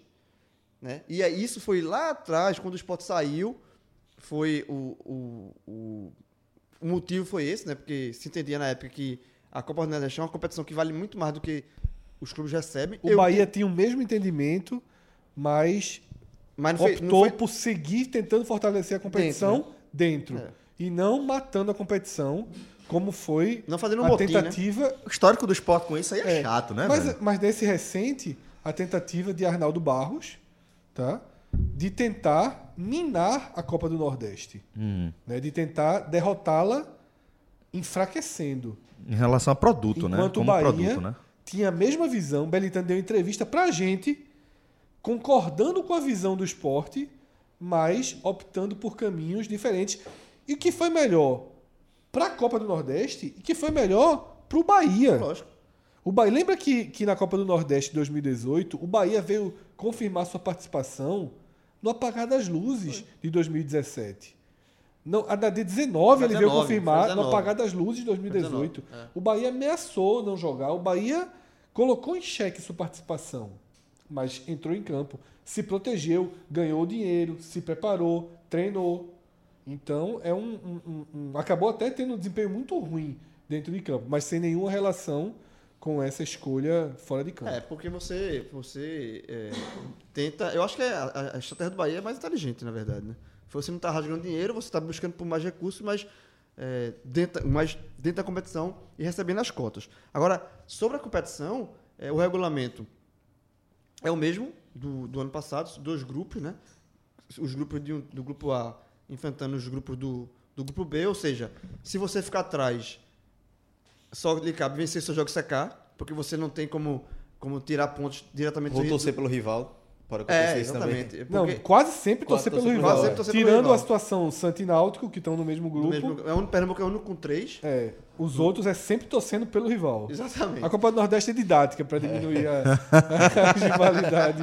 Se você ficar atrás. E, e aí é, passam os quatro primeiros de cada grupo, se enfrentam em quartas de final, um jogo, um, um jogo único, com mando do melhor. Mando, com mando de campo do melhor classificado, de- ainda dentro dos seus grupos, Isso. e só depois Que aí vem aí uma vem o mudança grande- absurda. grande- a grande polêmica, É. porque até então os, os grupos foram sorteados com, essa, com esse regulamento. De exa- o regulamento exatamente- igual de 19. ser exatamente igual. Todo que eu mundo- acho bem interessante. É, exatamente. Dois grupos de 10, grupos de você 10. enfrenta os times do outro grupo, soma ponto dentro do seu grupo, e As nas quartas, quartas e na você- semi, Você enfrenta os do seu grupo. você enfrenta seu grupo. E mais do que a mudança em si, que o João vai detalhar, a forma como se deu a mudança também é Exatamente. muito ruim, e aí né, na velho? semifinal não acontece mais isso. Vai, vai ter um, um- haver um cruzamento que foi feito essa, essa informação depois do sorteio. Tipo, houve a competição, houve, todo mundo já sabia do regulamento, e aí dura, depois é, veio essa informação que na a semifinal será diferente, o que eu achei uma grande é, melada da, da organização, da competição, porque assim, primeiro que você mudar o regulamento depois do sorteio, Sorteio feito, feito? isso não existe. E segundo, porque ah, fica um uma competição confusa. Porque você é, é, tem um regulamento que vale até as quartas final e depois você muda. Assim, ou, é- ou, ou você faria, fazia do jeito que era até 2019, se enfrentando dentro do grupo, ou você faria o clássico de o primeiro do A contra o segundo do João, isso aí. do primeiro assim, contra o quarto, do outro grupo, enfim. feriu lógicas é, graves. Né? Para mim, quebrou a essência do regulamento. Já começa daí. Algumas pessoas, é, inclusive tu e Cássio, eram bem críticos a esse regulamento. Cássio, principalmente, ano passado, porque, Porque ficou um grupo mais forte. pode passar um, grupo, um cara com vi- vi- tantos pontos. Como O Vitória aconteceu? passou- o Vitória passou sem O vencer um Vitória passou com menos pontos que o Bahia. Só- né? sem vencer um jogo. Sem vencer um jogo. Pode acontecer essa distorção? Pode, mas eu não vejo isso como uma distorção. Porque ele está concorrendo Com os mesmos times. com- no mesmo grupo, jogando os mesmos jogos. Isso. Então, a classificação dele para a segunda fase, ela é Tem um definida critério dessa técnico. Uhum. forma, tem um critério técnico, esportivo, lógico. Agora mais não. Agora mais não. Na hora que você estabelece um cruzamento, tá? Na semifinal com o do outro grupo, então se existe um grupo mais forte, esse grupo, em tese, em tese, ele vai ser muito beneficiado no cruzamento. E como claramente ficou um grupo mais forte, a mudança ter vindo depois É, aumenta. É, não, é tipo muito assim, ruim. No papel, É o que mais pesa contra, no fim das no, contas. no papel, Porque Bahia e Fortaleza deixa, deixa de, de ter uma justificativa que não seja é, é, promover um cruzamento que você espera que, que seja promovido, que, que, que se dê, entendeu? É, por exemplo, no papel, Bahia e Fortaleza largam como os dois principais títulos candidatos ao, ao, ao título. certo? Sem dúvida. Os dois estão no mesmo grupo. Isso. Junto com o esporte, inclusive. Junto com o esporte. É, se fosse pelo regulamento antigo, os dois, no máximo, eles, eles se enfrentariam numa semifinal. Isso. De- desse- Só, só um iria para a final. Agora, a chance de os, dos dois fazerem a final, Bahia e Fortaleza. É a maior chance. Veja só, considerando essa, essa divisão por série, já que dos quatro clubes de Série A da Copa do Nor- que da Série A do Nordeste que disputam a Copa do Nordeste, três ficaram de um lado, a gente teria como finais mais lógicas Ceará e Bahia, Ceará e Fortaleza, Ceará e Esporte. Caso o Ceará não chegasse, a gente tem quem no outro grupo mais organizado, Náutico? A gente teria Náutico Bahia, Náutico Fortaleza, Náutico Esporte já estava meio que desenhado um caminho lógico para a competição. Vem essa mudança e agora a final pode ser Bahia e Fortaleza, Bahia Esporte, Fortaleza e Esporte. Você ampliou muito o leque de uma final com dois clubes da Série A. Muito. E você diminuiu o leque de possibilidade de finais. Você, você citou ali, listou aí no regulamento antigo, com os regulamentos de semifinais dentro do grupo, seis possibilidades de finais. Dentre as Dentre mais, as mais lógicas, prováveis. é. Agora, dentre as mais prováveis, três. Ou duas. Não, É Bahia, é Bahia e Ceará. Ou, não. desculpa. Bahia Na e verdade, Fortaleza. ampliou. Na verdade, sim. Colocou mais times nesse cenário. Na verdade, ampliou. Eu, eu vejo de uma forma diferente. Ampliou. Porém, ampliou para proteger Os times da série. os times da Série A mais fortes, né? Sobretudo os dois, Bahia e Fortaleza, Mas que estão no mesmo meu lado. Problema, o meu problema, Fred, assim, sinceramente, não é nem isso. É ter feito duro, depois. Não, lógico, Porque é. assim, se você faz. ó, O regulamento, vamos mudar o regulamento, vai ser diferente do ano passado. Os grupos do, dos grupos do time A. Aí é sorte. A, se enfrentam entre eles e. e Aí é sorte, é. E aí estabeleça um regulamento de início e vá com esse regulamento até o fim. Lógico. Se esse regulamento beneficiar é, time da Série A, os grupos da Série A, que caíram no, no mesmo grupo, aí é sorte, como você João, falou. veja só, Mas eu- não pode mudar depois. Eu, eu considero que a, a lógica esportiva ela foi ferida duas vezes. Para mim, ela foi ferida duas vezes nessa mudança de regulamento. Primeiro, por ter mudado depois do sorteio, o que abre a, a possibilidade da gente fazer aqui conjectura de que foi para privilegiar, para evitar um, um derrubar grandes forças muito cedo. Você acaba ampliando as chances de terem dois clubes de Série A numa final, que é importante para a Copa do Nordeste, óbvio. É só ver o tamanho que foi a final Esporte e Bahia em 2017. Mas obedecer aos critérios técnicos é ainda mais importante, É, né? Muito mais, muito mais. Então, é, Bahia, Bahia Esporte em 2017 foi uma final muito maior do que Bahia e Sampaio e do que Fortaleza e Botafogo. A repercussão, o envolvimento é muito maior. Tá? Então, me parece ter sido uma preocupação de você garantir grandes, os grandes na final, os times da Série A na final. Essa mudança ampliou demais essa chance. Quem não é da Série A foi prejudicado. Porque você tem Bahia e Fortaleza, sobretudo, que estão mais num estágio muito acima do esporte, eles têm a possibilidade deles saírem derrotando os outros times e chegarem na final. Não existia essa possibilidade. E o outro critério técnico para mim, esportivo rachado, é porque rasga a lógica desse regulamento. Para mim, esse regulamento de você ter Isso. grupos separados enfrentando adversários da outra chave, ele só faz sentido no regulamento antigo. Lógico. Que cada grupo tem o seu campeão e você faz a final com o campeão de cada grupo. E você não só teria um confronto repetido, Que que, era justamente final. a final. É. Foi, uma, foi um. Rasgou no meio aí o. o- o- E um, agora um ponto positivo da Copa do Nordeste, é, já a gente falou dos negativos, que é, e Fred citou aqui, Bahia e Esporte foi uma final gigantesca. Pelo tamanho dos 2017. clubes, 2017 foi E pelo que o esporte gigantesco. interativo fez. É, e não, por tudo, pelo tamanho dos clubes, pelo, pelo basicamente pelo tamanho dos clubes, mas também absurda. porque foi uma competição que terminou no início Isso. da, do brasileiro. Isso. Vazio, acho que uma rodada. No, no ano de 2018, foi uma competição Péssima. que terminou péssima, porque ela, a final Bahia e Sampaio foi durante a Copa do Mundo. Coisa Péssima, bizarra. péssima. Inclusive, eu defendo que o Bahia só perdeu esse título por conta do contexto do calendário. É, desmobilizou. A final de 2019, entre Fortaleza e Botafogo, também invadiu Menos, mas Menos, invadiu. mas invadiu. Acho que é a quinta rodada, a quarta rodada. No campeonato de 2020, se eu não me engano, invade uma rodada só. Repete 2017. Então, assim, já é a, a- a- o holofote na final não vai estar dividido. Porque é uma rodada só do brasileiro. Então, se você. no- quem tiver envolvido, se for. Não, possivelmente vai estar disputando o brasileiro, seja da Série A ou Série B. Você segura, dá para segurar uma rodada. Competição 38, você segura e foca na final. As torcidas vão estar o mobilizadas pra Sport essa final. 2017 colocou o time reserva na estreia do brasileiro Foi, contra, contra o o- Ponte Preta, né? Ponte Preta. contra a Ponte Preta. Apanhou, né? Sim. 4x0. Sim. Foi. É, é, então, assim, mas os- os- os- o foco das torcidas envolvidas vão estar na final, não vai estar um foco dividido. Então, isso, isso é a, a competição ser, ser encerrada ainda no início do brasileiro, com uma rodada só, para mim é um ponto positivo que engrandece a Copa do Nordeste. Agora chegou também a hora de voltar a ter um campeão repetido, né? São oito anos, É. as últimas oito edições. Oito campeões Oito diferentes. campeões. Eu assino. Eu- eu- Tem mais um novo aí.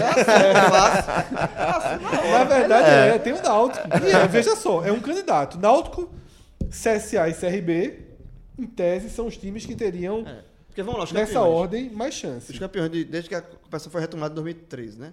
Campinense, que Na verdade, o Vitória, ele entra, se contar de 12, entra É, porque o Vitória. Vitória foi campeão É. na última edição Mas- 2010. É, mas Que foi bem é, baseado. o Vitória também não tem título na nova, na, nova, na nova edição. na Mas nova se edição. você pegar 2010, então, 2010 Vitória, aí voltou em 2013. Campinense, depois Esporte, Ceará, Ceará, Santa, Bahia, Bahia, Sampaio. São esses campeões. e, e Fortaleza. E Fortaleza campeão em 2019, é verdade. Então, assim, é, se a gente falou no começo do estadual, acho que não tem responsabilidade de ser campeão e tal, eu acho que se, os clubes do Nordeste vão buscar algum título, e aí Tem que título tem que ser, é. e tudo- obviamente que título é importante, o, que- o título que vale é a Copa do Nordeste. E Vale pro Bahia, vale para todos Vale eles. pra todo mundo. Vale, vale- e vale pro Náutico, porque, como a gente já falou, do G7 é, o único que não, tem. Então, se a torcida do Náutico é, fo- foque no título, deixa o Pernambucano e Lógico. foque na Copa do Nordeste, porque esse sim é um título que vai, vai João, a gente vai, engrandecer é, a gente vai ver uma grande Copa do Nordeste. Ano passado, em 2019, eu cheguei a dizer que era que a Copa do Nordeste reagiu, porque para mim 2018 foi preocupante. Foi muito ruim. Foi. 2000 2018 foi preocupante, cambaleou. Em 2019 reagiu, né? Ajustaram o calendário. A gente ainda precisa melhorar, porque o ideal, o ideal mesmo, é que acabe antes do brasileiro.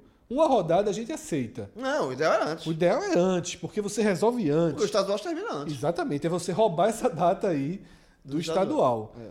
Mas eu acho que a gente vai ter uma grande Copa do Nordeste, tá? Talvez marcando uma era para a gente passar a viver as maiores Copas do Nordeste, tá? O fato de não ter a Globo transmitindo atrapalha, atrapalha um pouco. A Globo vendendo um produto é algo Ah, ainda é, muito óbvio, gigantesco. Vamos ser Sport hipócritas TV, aqui, não. imagina, Globo, Sport TV. É, vamos ser hipócritas. É gigante, se, pô. se o produto tá Globo, ela cresce. O maior grupo É. do país, pô. Faz falta para uma Demais. ultra mobilização. Porque se veja só, essa Copa do Nordeste com esses, joga, com esses clubes aí e a Globo transmitindo dia de domingo. Seria o que foi a Copa do Nordeste 2001. Que É. pra mim continua sendo a maior de todas. Que foi a primeira Copa do Nordeste mais pujante assim, com a Globo transmitindo. 2001. É, a foi, Globo- a a final Globo- foi. Que por sinal, a final foi Esporte Bahia. Jogo único, né? Lá. Jogo único, 3x1 Bahia. É, então, assim, falta. As engrenagens estão se acertando. Na hora que tiver uma- um aporte de uma Globo, tá, que vai acabar vindo, porque se a, a Copa do Nordeste consolidou, o movimento de saída do esporte também era da Globo, que era dos três pernambucanos, onde a Globo é mais forte. Então, a gente percebe aí um crescimento vindo, mas mesmo sem a Globo, essa história de transmissão como Live FC por stream já é outra realidade. É outra Sim. realidade. Né? 2000 já é muito diferente de 2018, já é diferente de 2019, já é mais consolidado. Sim, Todo sim. mundo vai assistir os jogos pelo live tranquilamente, pelo SBT quando precisar, pela Fox, mas fundamentalmente pelo live, que é quem vai transmitir todos O os grosso? jogos. Com o um jogo no. YouTube também, né? Com algumas, ele joga algumas no YouTube, né? Um por rodada. Então, assim, a gente vai ter essa Copa do Nordeste muito forte nesse ambiente de rede social. Talvez falte aquela. Vai rolar luta- buzz, né? É, Vai rolar o buzz, pelo menos nas redes sociais. Super mobilização que a Globo cria. Que só a Globo consegue Que criar. Só a Globo hoje, consegue, né? Uhum. Ainda só a Globo consegue criar. Que a gente viu é, é, nesse Mundial de Clubes. Gente que Feminino, né? impor- Não, ah, não. sim, de agora, sim, É. sim, sim, sim. Na própria Copa do Mundo Futebol Feminino. Foi a É, referência que eu, é, que eu tava mim, pensando é, era essa, por é, isso que foi. Copa do Mundo foi, foi, É. foi Isso que a. Globo treme- deu um. A transmissão da Globo mudou a forma como Mudou o a Brasil se relacionou. Mas esse Mundial do Flamengo também. Também, também. né? Fazia muito tempo que você não via é, algum interesse por um. Você via aquele. Quem é muito secão. Nunca tipo, houve, Fred. Então, não, mas quem é muito secão, o Grêmio jogando com coisa, você para, assiste, você dá um jeito de assistir. Mas desse A tamanho. Globo né? conseguiu Afinal, criar. clube, de É. clubes parou. Tipo assim, ou você era Flamengo ou você tava sacando. É, você, a Globo conseguiu criar aquela história que a gente brinca, né? De que, de que coloca a família. De que coloca a família na frente da TV pra secar ou não. Eu e fui tal. Flá, Fred, Fred tá de prova. João foi Flá. Fui Flá. Quando ele não foi, Fred? Quando é que ele não foi? Depois tu me responde isso. Só pra gente amarrar Olha, aqui, Teve. Amarre. pra gente amarrar aqui, é, vamos só amarrar direitinho mesmo que a gente já passou aqui os favoritos, né? Bahia e Fortaleza. Bahia e Fortaleza. Principalmente depois do ajuste do regulamento. O Bahia tem mais força financeira ainda. E For- o Fortaleza vive um momento melhor, né? Terminou melhor. Gira o ano melhor. Uhum. Tá mais pronto, né? É, E se reforçando, né? O Bahia vai passar por questões importantes que a gente vai tratar na continuidade desse programa, mas Bahia e Fortaleza no degrau, Ceará, Integral intermediário. integral intermediário. É, Esporte. é, eu, Não- eu, eu não coloco, eu vou fazer da seguinte forma, não sei se vocês vão concordar. Entre o Ceará e o Náutico, tem o esporte pendurado. Entre um lado e outro. Segurando, se segurando as mãos dos dois. né? Não sabendo. Segurando a mão dos Exatamente. dois. Eu não sei se o esporte vai ser um time mais próximo do Ceará ou se vai ser um time mais próximo do Náutico. Nesse momento tá, no- tá de mão Nesse- dada com os dois. Nesse momento tá, porque o Ceará tá muito mal também. Isso, O Ceará isso. ainda não trouxe os reforços Não. mais nada. Então, a gente tem o Ceará Esporte e Náutico aí. O Ceará tá com muito dinheiro. Então, a gente ficou já disse uma reserva de. Eu acho que o esporte é um pé no Ceará, um pé no Náutico. E colado com o Náutico tem que considerar o CSA também, viu? Sim, sim. Caiu, Caiu, é. caiu bem. Caiu bem, tá caiu bem, veja, perigo. caiu bem é foda, mas de fato caiu bem. É. Caiu bem, pro que se esperava. Pô, a gente tá falando aqui de Jabuti, a gente é- tá falando de aposta de. Tartaruga Ninja também. Ah, Tartaruga entrava- Ninja, no fim das É um contas. time que não entrava nas discussões e hoje entra na discussão à frente do CRB. Ah, Sim, CRB, sim, sim. Eu acho que o CSA tem chance de fazer uma competição melhor que o CRB. Muito melhor. Não, muito melhor. Até tá no grupo melhor também, pra eu isso. acho né? que o CAC, veja, o CSA, ele. A gente brinca assim, mas. a gente- por que a gente chamava, eu chamava de Jabuti? Porque ele subiu, a gente esperava que ele fosse cair. Você. Eu chamava. ele, ele, ele subiu e esperava que fosse cair. Mas também a gente bateu na mesma tecla de sempre. A gente esperava, não, a gente sabia que ia cair. Eu Esse é o que- pro- eu- eu falei quando subiu. É, é isso. Quando subiu, eu disse caiu. É, mas a história era que quando caísse, caísse estruturado para. Quando voltar para a Série B, está em outro patamar da Série B que ele subiu. E foi isso que aconteceu. Foi isso que aconteceu. Quando ele subiu da Série B para A, foi, um, foi uma surpresa. Foi uma coisa assim que ninguém esperava. Agora, ele na Série B já é um time de Série B, é, pelo menos nesse início de montagem do elenco, que a gente Fred está colocando. Uma boa, uma boa é, é, situação na Copa do Nordeste e já entra no rol dos times favoritos a subir, se ele mantivesse esse, esse padrão. Então, já subiu do patamar. E já ele- valeu a pena subir para a Série A. E é importante a gente analisar não só os favoritos, como a gente fez aqui, mas dentro de um contexto de grupo. Então, sobretudo se a regra fosse antiga, né? É. Veja só, se a regra fosse anterior, a gente teria no grupo B Ceará, Náutico e CSA disputando aí uma vaga na final de forma intensa, tá? De forma intensa. Você teria Ceará num degrau, Náutico e CSA no outro. A chance do esporte seria muito menor. É, E esse grupo ainda tem o Vitória, né? É, mas o Vitória está muito desarrumado, né? Tem o Santa Cruz também um de- Não, eu não estou nem contando. é, bem abaixo. Mas assim, veja só, a chance do esporte chegar na final era muito menor. Muito menor. Ele teria que necessariamente. Tirar ou Fortaleza, Os dois, talvez. ou não, os dois. Ou tal- os dois, né? Ou os dois, mas Então, um. mas um com ah, certeza. com- Quase certeza. Então, assim, essa mexida tira um pouco a chance de Náutico CSA, porque Bahia e Fortaleza virão antes da hora, Exato. possivelmente para eles.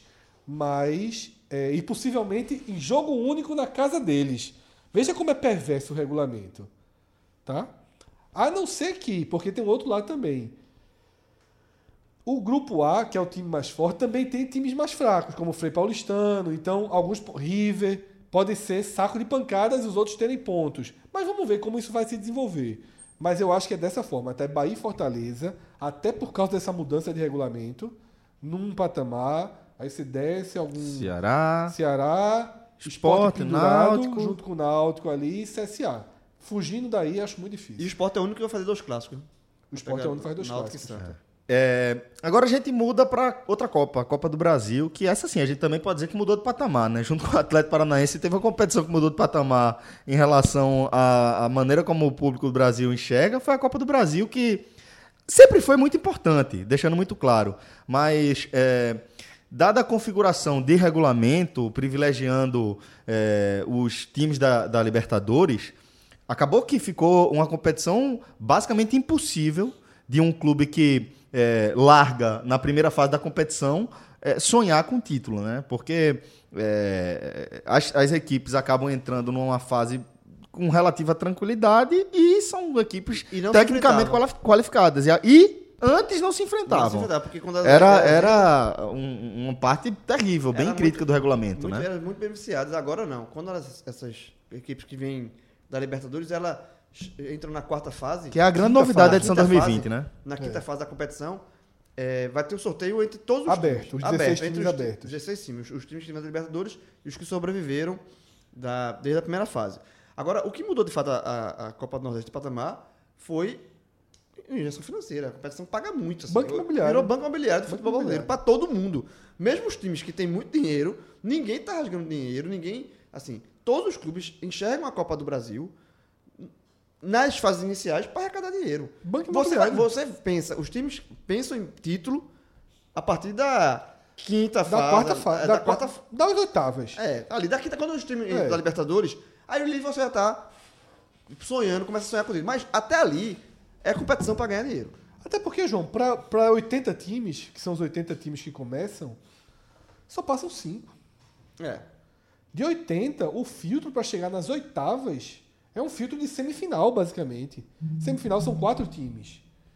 Passam cinco. Ou seja, é quase que uma semifinal de um campeonato com 80 times, minha gente. é. Tendo clubes de Série A, sabe? Tendo 8, 9, 10 equipes da Série A, não sei de cabeça agora quantas. Então, assim, é muito. O funil é muito grande e, de fato, você não tem que ter vergonha, pudor em dizer que é um banco imobiliário. Lógico que não. E que mudou já a preparação dos times, né? Hoje a- as equipes já estão pensando como o primeiro grande jogo do ano essa da Copa do Brasil.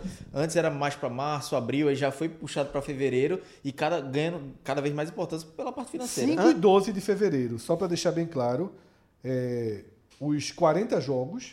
Quando eu falo 5 e 12, entendam 3, 4, 5, 11, 12 e 13, porque tem jogos terça, quarta e quinta, né? É semana, né? Então são as, as semanas, a, se- a primeira e a segunda semana de fevereiro, elas vão é, comportar os 40 jogos. Tá? Então, isso até isso faz muita diferença. Porque jogar dia- na segunda semana, você coloca aí mais uma semana de preparação, de rodagem, de teste, porque o Cláudio falou é isso. Veja só, não existe jogo mais importante nos dois primeiros meses do ano do que a estreia na Copa do Não Brasil. existe. E, e antes dessa, dessa turbinada financeira, e principalmente na é, mudança também de regulamento, que aí passou a ser um jogo só, né? É, as duas primeiras fases em jogo único. Antes, acontecia muito assim, um time pegava um time lá do Ah, interior, só aí time você jogava misto. um time É. misto. no- a- as duas primeiras fases era uma coisa assim, aquele negócio ganhasse 2 a 0, modorrento. eliminava, senão tinha o jogo da volta. Era modorrento, assim, era um negócio sem, sem muita... Isso- essa mudança foi para melhor. Foi muito melhor. Tipo assim, a, a- a chance de ter as famosas zebras da Copa do Brasil aumentou bastante. Muito. E os jogos se tornaram muito perigosos, porque os times de melhor ranking fazem o primeiro jogo na primeira fase Fora fora, de contra os times de, de pior ranking. Então, assim, mas, é, como os sorteios são dirigidos, tipo, os times do pote 1, que são os melhores ranqueados, não pegam o último pote. Eles pegam os. Você divide todos os potes ao meio, o melhor do pote de Isso. baixo. Então, assim, por exemplo, o Sport pegou o Brusque que é um time lá de Santa Catarina, que é um jogo muito, muito perigoso para o esporte, porque é um time que tem uma, uma, porta financeira interessante, que é, é da Havan, é, que assim, Vem na sequência, né? Vem- Treinando já desde novembro. é, é um time que- muito perigoso. Então, puxa, veja, esse, o Sport que é um clube que tem está enfrentando vários problemas financeiros. Não tem jogo pro esporte mais importante até lá. Nenhum. Eu acho Nenhum, que nenhum jogo da Copa do Nordeste. é a, a preparação do esporte desse início de ano tem que ser precisando nesse jogo. Sim. Porque se o esporte é eliminado, como foi eliminado em 2019 na primeira fase, é, é muito, vai ser muito, vai ser péssimo para o esporte, vai ser muito ruim, porque você perde uma chance de você entrar recursos no ano, o esporte precisa de recursos. Porque o esporte em 2019 precisou de recursos. Mas para disputar a Série B, o aporte financeiro não, era, não precisava de tanto. E como a gente já falou aqui também, como o esporte não tinha tantos recursos em 2019, vários, várias broncas, pepinos de justiça, tá tudo guar- guardadinho. Vão vir estourar todos agora. Então, é, o próprio presidente Milton- Bivar já falou isso. Que vai, o esporte vai ter mais volume de dinheiro, mas ao mesmo tempo vai ter que pagar mais conta de atrasados. Então, se o esporte perde uma, uma fonte de receita, como a Copa do Brasil, é, logo na primeira fase, vai ser trágico. Mas vale para o esporte, vale para o Náutico, vale para o Santos, vai para todo mundo, pô. João, vou passar aqui os jogos para a gente determinar o que seria a obrigação, né? até onde vai a obrigação, digamos assim, do clube. Na hora que deixa de ser obrigação, aí é de futebol, não tem como a gente, num programa de futurologia que a gente está fazendo, não tem como a gente sair também chutando. Vamos tentar colocar assim, até onde é a obrigação. A gente começa pela chave 1, que é a chave do Bahia. O Bahia que estreia contra o River, no Piauí. Obrigação. obrigação. Total. A segunda fase dele em Salvador contra São Luís do Rio Grande do Sul ou América de Natal, Obrigação, total. obrigação. E a terceira fase dele, já é jogo de ida e volta, tem como po- potencial adversário o Juventude ou Londrina, tá? Eu acho obrigação. acho que Obrigação. O Bahia chegar até a quarta fase. O Bahia deu muito sorte no, no, no- Isso só tem um clube de Série B na, na é faixa do Bahia, que, que é o subiu, né? Juventude, que subiu, que ainda é aquilo na que a gente está falando do Náutico, que a gente tá- ainda está na fase de transformação de C para B. É, então, mas, assim, mas o Bahia deu sorte aí e pra mim é obrigação quarta, chegar na fase. né? Então Bahia é obrigação quarta Lembrando fase. que na- as cotas ainda não foram divulgadas. Até Não, esse programa aqui, exato. as cotas, os valores das cotas não foram divulgados. Só a gente só sabe que vai ser, vão ser cotas altas. Chave 2. O Náutico estreia contra o Toledo, fora de casa. Obrigação. Obrigação. Obrigação. Falou baixo. Não, obrigação. Que o Bahia foi um peito cheio, pô, obrigação. É, Não, porque... obrigação, porque pela, pela, pela temporada, pô. Senão tá, tá quebrado. Não, obrigação. Obrigação. Toledo, fora, obrigação. Obrigação. Segunda Toledo, fase. Toledo, que é atual vice-campeão paranaense. Segunda fase. Caxias ou Botafogo nos aflitos. Não é mais obrigação. Se for Caxias, é obrigação. Se for Caxias, é obrigação. Se for Botafogo, Não. não. Mas é bem. Mas, porque- é- mas tem, veja, existe uma diferença. Que é a Não obrigação do Botafogo passar do, do A Caxias obrigação também. é quase Muito um conta de difícil. luz. Obrigação é quase um conta de luz. O Botafogo, é, há a chance de passar porque o jogo é nos aflitos. Sim, Mas o Botafogo é, é time Série A. sim. E vem ainda com essa coisa do clube empresa. A gente não sabe como é que vai ser o aporte financeiro do Botafogo para 2020. Então, eu Agora o Botafogo obrigação, não. pegou um sorteio. Chato. Puta. Chato, Caxias- pô, Caxias na primeira Caxias e fase Náutico. e Náutico na segunda, Os dois, chato. dois fora, né? Meu amigo, Chato. o gigante pra andar. Vai ser difícil o gigante se movimentar, viu? É chato. Mas também depois já, já vai... Gigante que até o CSA ano passado era o único time da Série A eliminado na primeira fase, Na Copa do Brasil. na Copa do Brasil. E é o único, e, e se cobra muito lá, que não tem Copa do Brasil. Não tem um É. título da Copa do Brasil, né? É, é, Ano passado o CSA perdeu do misto.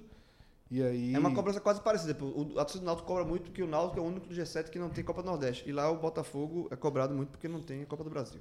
Então o Náutico, a obrigação é apenas passar da primeira fase. E se E for o pra luta, Botafogo. Se for o Caxias, né? Se for o Botafogo, acaba a obrigação dele. Ah, se sim, for o. Caxias, Aí tem... aí, e, aí só, obrigação. e é só cargo se passar. aí, Se for Caxias. aí o principal adversário seria o Paraná Clube, no- de igual para igual. Igual para igual. Certo? Já- aí de É volta. aquela, é aquela... A segunda fase é mais difícil, né? A segunda fase é mais difícil se for o Botafogo. Que é a for tendência. Se for Caxias, é, o Náutico abre uma Se possibilidade for, é, interessante. se for Caxias, o Náutico tem chance de ir para quarta, mas a obrigação para no Caxias. É. Porque o Náutico não é obrigado a tirar o Paraná. Não, não é. É um igual para igual. É igual para igual. Né? Dois clubes É um Flamengo Da Liverpool, mesma né? divisão.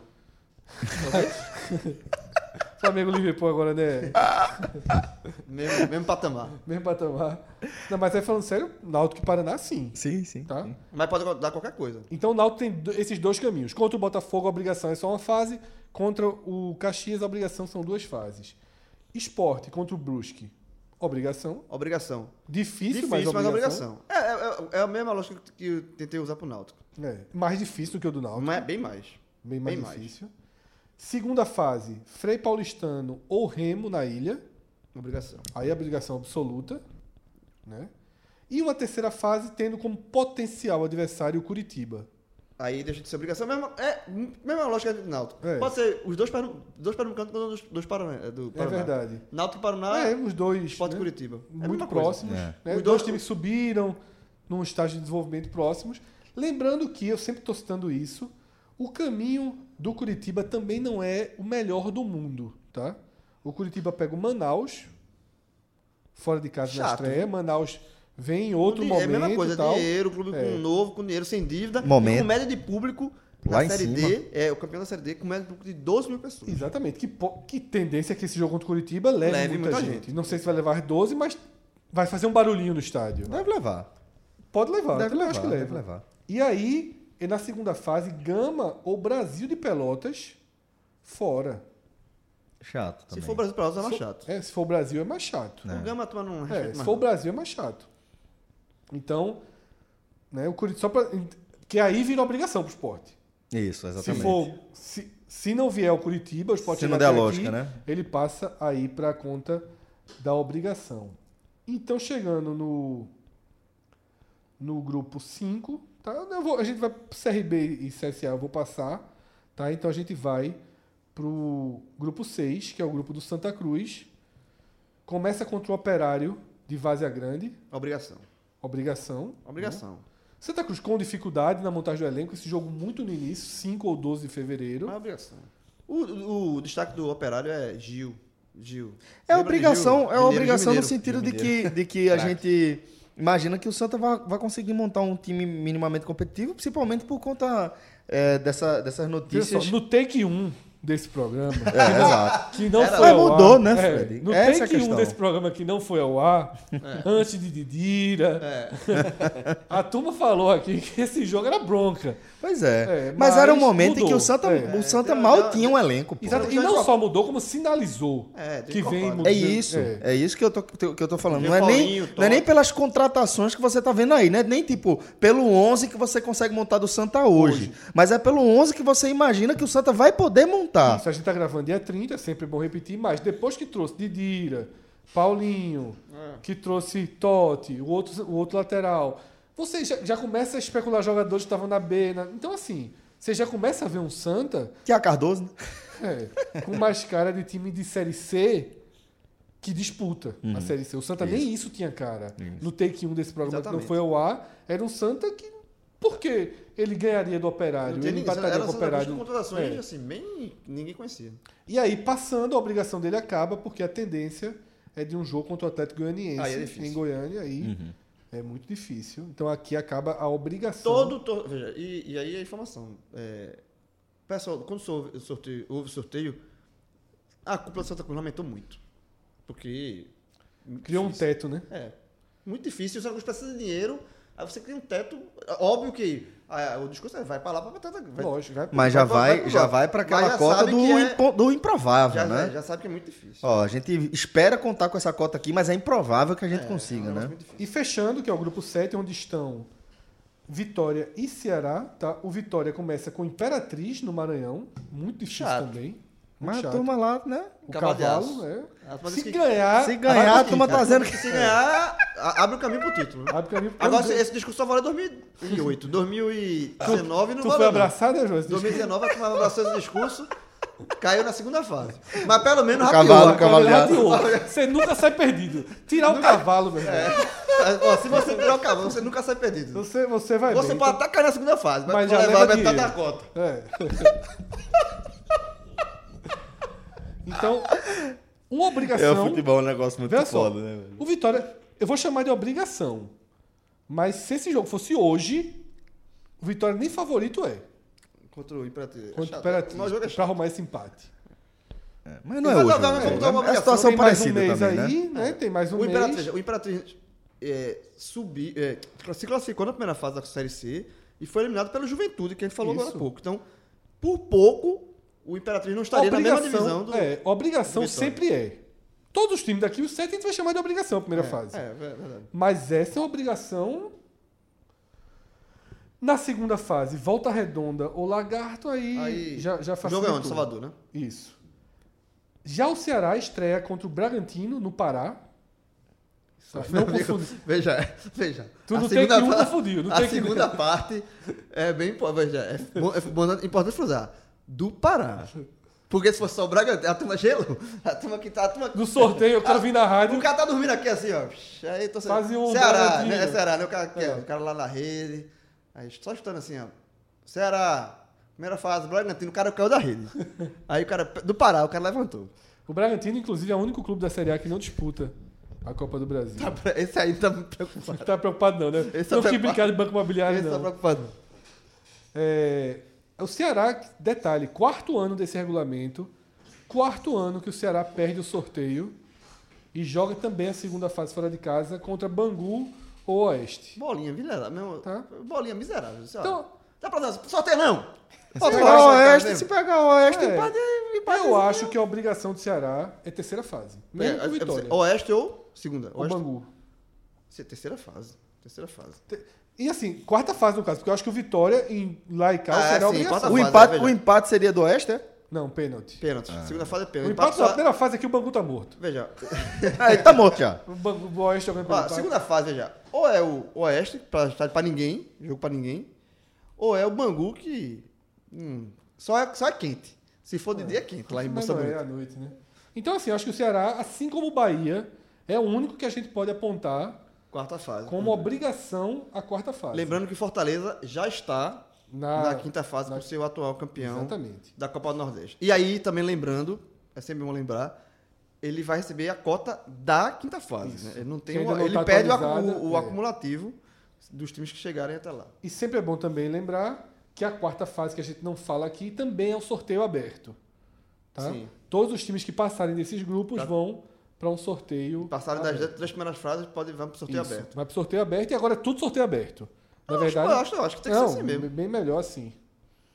Então vamos seguir agora, Fred, para a Sul-Americana, né? Ah, Acaba sendo uma competição que desperta o interesse desses clubes que habitam um patamar mais inferior na elite do, do futebol brasileiro e um patamar que você consegue vislumbrar uma campanha interessante, né? Sim. Você construir uma campanha interessante numa competição internacional, né? Eu vou dividir essa Sul-Americana de 2020 com dois ganchos diferentes para Fortaleza e para Bahia. Para Fortaleza, para Fortaleza é a consagração de um momento, certo? O Fortaleza vive o maior momento da sua história inteira, Sem dúvida. inteira. Não, sem dúvida. Do dia que a turma resolveu fundar o Fortaleza até hoje, estamos diante do melhor momento da história do Fortaleza. E Engajamento, Rogério torcida, resultado. Isso. Tudo, Tudo, tudo, tudo, tudo. tudo. Pra onde olhar. Pra onde Perspectiva, olhar. Pra onde tudo, olhar. tudo. Pra onde olhar, o Fortaleza vive Que é a melhor reserva da história do Fortaleza. Quando chegar aí, João, ele já vai estar na tua casa, fica tranquilo. Já- o homem, reza a lenda que o homem já tá procurando apartamento. Então, já tá trocando de praia. Mas, é, então, para mim, a Sul-Americana, ela chega como a consagração desse momento pro Fortaleza. A- inclusive o sorteio, que foi o pior sorteio possível, O pior possível. De, de- de aspectos peso técnicos. técnico, sim. porque vai trazer o Independiente, campeão, sete vezes Sete campeão da Libertadores, e dois da Sul-Americana. Exatamente, time acostumadíssimo a jogar. Um desses dois contra o Fla no Maraca. Isso, acostumadíssimo a jogar competições desse tipo. Eleva muito o grau de dificuldade para o Fortaleza avançar. Não acho que o Fortaleza é carta fora do baralho, porque o futebol brasileiro é mais forte que o argentino financeiramente. Então, um time como Fortaleza consegue enfrentar um time como Independente, mesmo tendo uma camisa incomparavelmente menor. Mas, né? o- mas é, é, dá pra encarar, mas o Independente é é favorito. É favorito, mas dentro de, um, de, um, de algo jogável. Porém, é a consagração do Fortaleza, do momento. A gente até debateu isso já algumas vezes. Para mim, e Cássio trouxe essa bandeira e eu concordei com ele, é o maior jogo internacional em Oficial. termos de porte de Região, né? adversário da região, Oficial. oficial. É, da região. Sim, claro sim. que quarta de final do Bahia na, Na Libertadores, Libertadores. quarta de final do Esporte Bahia na Sul-Americana, por ser uma quarta de final, vale mais. Mas em relação ao Mas adversário. é o Independente. Não tem, e na verdade aí não tem muito debate, aí não tem, é conclusão. É, um dos. É o maior, o maior vencedor da, da, da Cássio Libertadores. fez assim, ó. O raciocínio de Cássio no, no programa que a gente gravou foi assim: ele, peraí, Boca nem enfrentou, River nem enfrentou, Penarol nem enfrentou, Nacional. É. Pronto. Exatamente. E se- E Exatamente. se passa do Independente, o ápice dá um sobe um degrau. Exatamente. Aí tem aquela história, é, se, se talvez fosse um Liverpool do Uruguai, ia continuar ali na- no mesmo patamar, mas se passa aí. E se não passa, Ok. mel Ok. né? se não É, Curtiu. Se não passa, curtiu a Sul-Americana. Ok. Curtiu a Sul-Americana. ok, dificilmente vai ser Vai ser tragédia. Drama. levar uma porrada. Então, assim, Bicho, dá pra comprar passagem pra Buenos Aires, Oxi, dá pra curtir, total, dá pra ir, mais. fazer festa. Total, Velho, total. é um jogo pra você curtir, pra você colocar no seu currículo de e a, torcedor. volta, e a volta é no Castelão. Ainda tem esse bônus, né? Você E- vai pra lá pra Buenos Aires e volta vivo. E, eu- e eu vou dizer o Deve- seguinte, não, dificilmente, vivo, né? difícil, mas eu acho que não Mas volta não volta, morto. volta vivo. Dificilmente volta morto. Vai que- levar o quê? 3, 4 a 0? É. Eu acho difícil também. e ainda, e ainda que leve um 3x0, eu não acho que desmobiliza a torcida, É, volta não. O momento, é. o momento que o Fortaleza está vivendo hoje de engajamento em relação a, a- inclusive, a, a- a- a quadro de sócios, é, presença de, de está, no- em estádio, pelo amor de Deus. Mas você prefere, vocês preferiam o quê? Vocês preferiam o quê? Pegar o Independente Não. de casa? Não, eu preferia um adversário mais fraco. Do Uruguai. Veja, Eu eu, prefiro mais fraco. preferia pegar um adversário mais fraco. Eu também. Pensando de forma Até pragmática. dinheiro. corre. Isso. Mas, é, é, tá entretanto, positivo, é né? isso, entretanto, vamos, vamos olhar o que está posto aí. O que está posto é, o Fortaleza vai pegar o Independiente. Ótimo. Ótimo, velho. Porque é assim que o. é, porque é, é, a gente precisa entender o espaço que os clubes que a gente analisa, principalmente, ocupam, certo? Que cada clube que a gente analisa ocupa. É, ainda que a gente imaginasse o Fortaleza pegando um adversário mais acessível que o Independiente, eu não coloco o Fortaleza como favorito a absolutamente nada na Sul-Americana. Se o Fortaleza avançar três fases, já é uma campanha inacreditável. Né? Então, você não está olhando para a Sul-Americana, eita, peguei o Independente, não vou mais brigar pelo título. Não é isso que está acontecendo com o Fortaleza. Né? O Fortaleza, no máximo, está olhando, ó, vai ser bem mais difícil passar para a próxima fase. Mas ia chegar um momento em que a gente ia enxergar, bom, aqui o Fortaleza chegou no seu teto, pelo nível do adversário eventualmente. Né? Mas É, é, Na Sul-Americana, até as quartas de final, com um pouquinho de sorte, você chega bem. chega o bem, teto, chega o bem, teto, mas, mas vai o ter uma Uma hora que você o vai teto. chegar no teto, e esse entendeu? teto poderia ser o Independente. Podia ser o Independente, exatamente. Na final. Poder- na fi- é, aí seria arretado. Mas Na final, tá- assim. na final você tá Como vivo. foi né? Flamengo, o Flamengo Isso, perdeu. Justamente. Mas. é, E o outro foi o Goiás. Partindo, partindo do pressuposto que o Fortaleza está vivendo um momento que vai para além da participação dele na Sul-Americana, que a Sul-Americana é, é- é uma cereja nesse bolo que o Fortaleza vem, vem confeccionando, você enxerga que um adversário, um- uma experiência contra o Independente, jogando em Buenos Aires, levando o jogo de volta para o Castelão, com um mosaico. Pô, imagina a loucura que vai ser esse mosaico aí no O Castelão. Fortaleza conseguiu derrubar a zica do mosaico, meu irmão. Conseguiu derrubar a zica Conseguiu do derrubar a zica Porque do no mosaico. Nordeste, veja, no Nordeste. Fez quem mosaico, fazia- lascou-se, Quem fazia mosaico se lascava. Fazia mosaico se lascava. Todo ele, todo ele. O Fortaleza conseguiu quebrar isso, meu irmão. Agora é. E aí, e aí é, Pode até partindo cantar, dessa, pode desse conceito. Henrique Almeida e cantar Eu Acredito. Eita, porra, aí. Ah, eu, eu- eu acredito. Ah, tem um é, pior, tem um pior que eu acredito. É, empurra essa porra pra segunda divisão, esse é Dá fatal.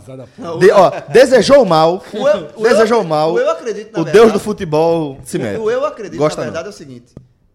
Deses- É, o, é, o- É desespero, tá, porque- Tá morto, tá morto, tá É morto. sinal tá de desespero, né? Eu acredito Não, porque morto. tá ruim, você tá tentando... tentar- Eu acredito, pode sair do estádio. Tá morto. Agora, o, pra mim, a maldição maior é do empurra pra segunda divisão, porque significa que você tá bem. Você só canta, só canta quando você tá bem, né? Tipo, tô vencendo, pronto, agora vou botar pra torar, vai cair pra segunda divisão. Coquinho, coquinho, coquinho. É, Começa a desconstrução. Mas o que eu quis dizer só para amarrar a ideia é essa. Acho que, é que eu acho que nesse contexto que o Fortaleza está vivendo, enfrentar o Independente, para mim, é experiência. É uma experiência internacional que ajuda na construção do torcedor. Eu agora, acho que é isso. É exatamente isso. Antes de passar pro Bahia, que pra mim é o outro lado dessa moeda, ainda nesse jogo de empurra essa porra pra segunda divisão, o João já foi pro estádio só pra um jogo desse. Já fui. Foi pra um jogo só pra isso. E deu Já tá, certo. ele tava morto também. Tava morto. Foi Aí foi, aí tava bem não. Aí foi o contrário. Foi. Tava morto, era caranguejo. Assim, Era pra puxar junto. Tava morto. Morto, E assim, morto. Eu vou. Eu vou. vou fazer, aí, vou, Cantou? cantando, vai cantando assim, assim, vem, morto. Parecia que tava bem, né? Tava não. era Um direito pra mandar a áudio. Um direito pra mandar áudio. Escuta isso aqui. É, Bahia. O Bahia é o oposto. O Bahia é o oposto. O Bahia vai para um jogo dia, né, dia 12, um jogo de altíssimo risco Contra o contra o Nacional, né? Nacional do Paraguai, né? famoso nacional querido. Exatamente. Por que pro Bahia é o oposto? Porque o Bahia, em 2019, caiu na primeira fase pro Liverpool do Uruguai. Foi a maior vergonha do Bahia no, em 2019. Exatamente. Né? Não classificação para a segunda fase da Copa do Nordeste também foi Mas se for pesada. botar no mesmo patamar, eu acho que a do Liverpool é maior. Então, o Bahia, ele traz algumas pressões de 2019. Ele leva pressões de 2019 para 2020. Não foi o melhor dos anos do Bahia. Não foi é o ano. o Bahia teve momentos do ano assim espetaculares, mas foi momentos. Exatamente. Não foi nada consolidado. Aquele momento não se Um consolidou trecho em da. Copa do Brasil, um- É, o primeiro turno da Série não se, A. Não se consolidou em nada. Não deu Porque nada. aquele trecho da Copa do Brasil, se avança para a semifinal, teria ultrapassado uma barreira. Isso. Não ultrapassou. É. A Co- o brasileiro teve aquele momento muito bom, mas terminou numa posição que ele já foi melhor, assim, abaixo do, assim, abaixo do que se mostrava naquele momento. E os outros, os outros dois foi fechame, né? Copa do Brasil, é, co- é, Sul-Americana Nordeste e Copa do Sul-Americana. Nordeste e o Baiano é obrigação. Aí, João, o Bahia, ele traz para 2020 não só esses dois vexames do início de 2019, Copa do Nordeste e Sul-Americana, mas ele traz um segundo turno horroroso. Um segundo turno de quase, de quase campanha de time rebaixado. O Bahia chegou a ser o penúltimo colocado Do retorno. do, do retorno em boa parte do tempo. Então, ele vira a temporada com questionamentos sobre o trabalho de Roger, sobre o desempenho de alguns jogadores. E o Bahia, corretamente, diga-se de passagem, corretamente conseguiu ter uma relação muito fria com o final de 2019 negativo. O Bahia não fez caça às bruxas de Roger nem do elenco. O Bahia conseguiu tratar a oscilação, o momento negativo como oscilação. Perdemos força, desencaixou um pouco, os resultados não vieram, mas não tem problema. Nosso clube está em ordem, nosso trabalho de futebol está em ordem. Mas se não passar do nacional, meu Porque, amigo, é porque é impossível não ter uma pulga atrás da orelha. vai também. somar. É. Tudo volta. Uma coisa é você não fazer caça às bruxas. Outra coisa é também você achar que tá tudo bem. É, é óbvio que você fica com aquela pontinha de. aquela interrogação fica lá. Porra, é o que eu falei. O Bahia, é, ele não teve um 2019 excelente dentro de campo. Ele teve um 2019 com momentos bons, mas que não, não, não- se concretizaram em nada. Nada. Nada. O que se a única coisa que o Bahia conquistou foi o título baiano com obrigação. O resto, nada. Então todas as dúvidas, João, que Toda a tão- dúvida permanece. permanecem e vão para esse jogo, porque Exatamente. o Bahia vai passar do River. Uma semana antes o Bahia pega o River do Piauí na Copa do Brasil. O Bahia vai passar. Aí, se, é, porque, tá, Te- porque se não, não porque passar, amor aí, aí implode. O Bahia vai passar em Teresina. Então, até fora isso, vai ser dois, três joguinhos da Copa do Nordeste. Baiano com o time reserva. Bahia no time de transição. Sub-23, Então, é. não tem teste. Tá? Vai pegar o Santa Cruz e dois, três jogos na Copa do Nordeste. São dois, três, não mais do que isso. Então, esse jogo nacional, com a ida em Salvador, inclusive, ele pode ou dizer assim, ó, passou, passaram os problemas, ok, vamos trabalhar 2020, começa agora, ou dizer assim, ó, meu velho, Deu- é, a eu- rejeição a Roger vai, vai sair Muito. de 5, 10% para 30%. É. Dependendo de como for. Sabe por quê? Porque o se- Bahia, pra mim, João, é como se fosse um jogo assim. 2020 só começa depois desse jogo sul-americano. Sabe por quê? Porque assim, eu, eu acabei de falar. É impossível não ficar uma interrogação com o final da temporada do Bahia. Esse jogo do, contra o, Guarani, o, o Nacional do Paraguai, é, se ele passa, essa interrogação começa a apagar. Diz, ó, foi realmente. Aí fica a impressão que foi um, um, um- momento, assim, o time oscilou. Se não passa, aí diz, ó, aí deixa de ser interrogação e passa aí começa a ter mais certeza. Diz, ó, realmente o trabalho tá, tá errado. tem que, vamos refazer. Vai ser pressão. Vai ser pressão. É, é, veja só, é o Réveillon do Bahia. O jogo. Ba- 2020 só começa pro Bahia depois de sair de volta da Sul-Americana. Eu considero assim, se não passar, Roger balança muito. Balança. Balança. balança porque a ponto de não sei se cai. vão ficar com dúvida de, de dar mais um. Eu ficaria com É. dúvida. Eu ficaria com dúvida. Lógico. Torcedor, eu que não tenho nada a ver, eu ficaria com dúvida. Eu tô acompanhando de fora. O torcedor do Bahia, o- o- os dirigentes do Bahia estão lá dentro. Ah, Peraí, porra. É, O veja. cara vem a 19 partidas. Mal. Mal. Começou o ano, aí deu um, venceu aqui um, um jogo safado. Quando é o jogo de novo pra valer, não, não, não- não- então, é, concordo. Assim, pra mim, o jogo do, contra o, o Nacional, que não é nenhuma força lá do Paraguai. Mais chatinho. Joga. É, já fez Joga. campanha, boas campanhas em Libertadores. Não vai assim, jogar pra ninguém. Aquele, aquele estádio meteoro. que estádio não vazio. torcida, é. O Paraguai, não, não, é, Cerro, Olímpia, O Bahia é favorito. Guarani um O pouquinho. Bahia é favorito. favorito. O Bahia é favorito para esse confronto. O Bahia tem porte, tem dinheiro, tem time, tem elenco, tem técnico para passar do Nacional sem maiores problemas. O Não, Nacional é um, acho que é querido porque é o segundo time de, de todos os paraguaios. não é um confronto igual para igual. E quando, quando, o time é, quando o time é segundo time de qualquer um, é porque o time é, mo- simpático. é, time simpático é inofensivo.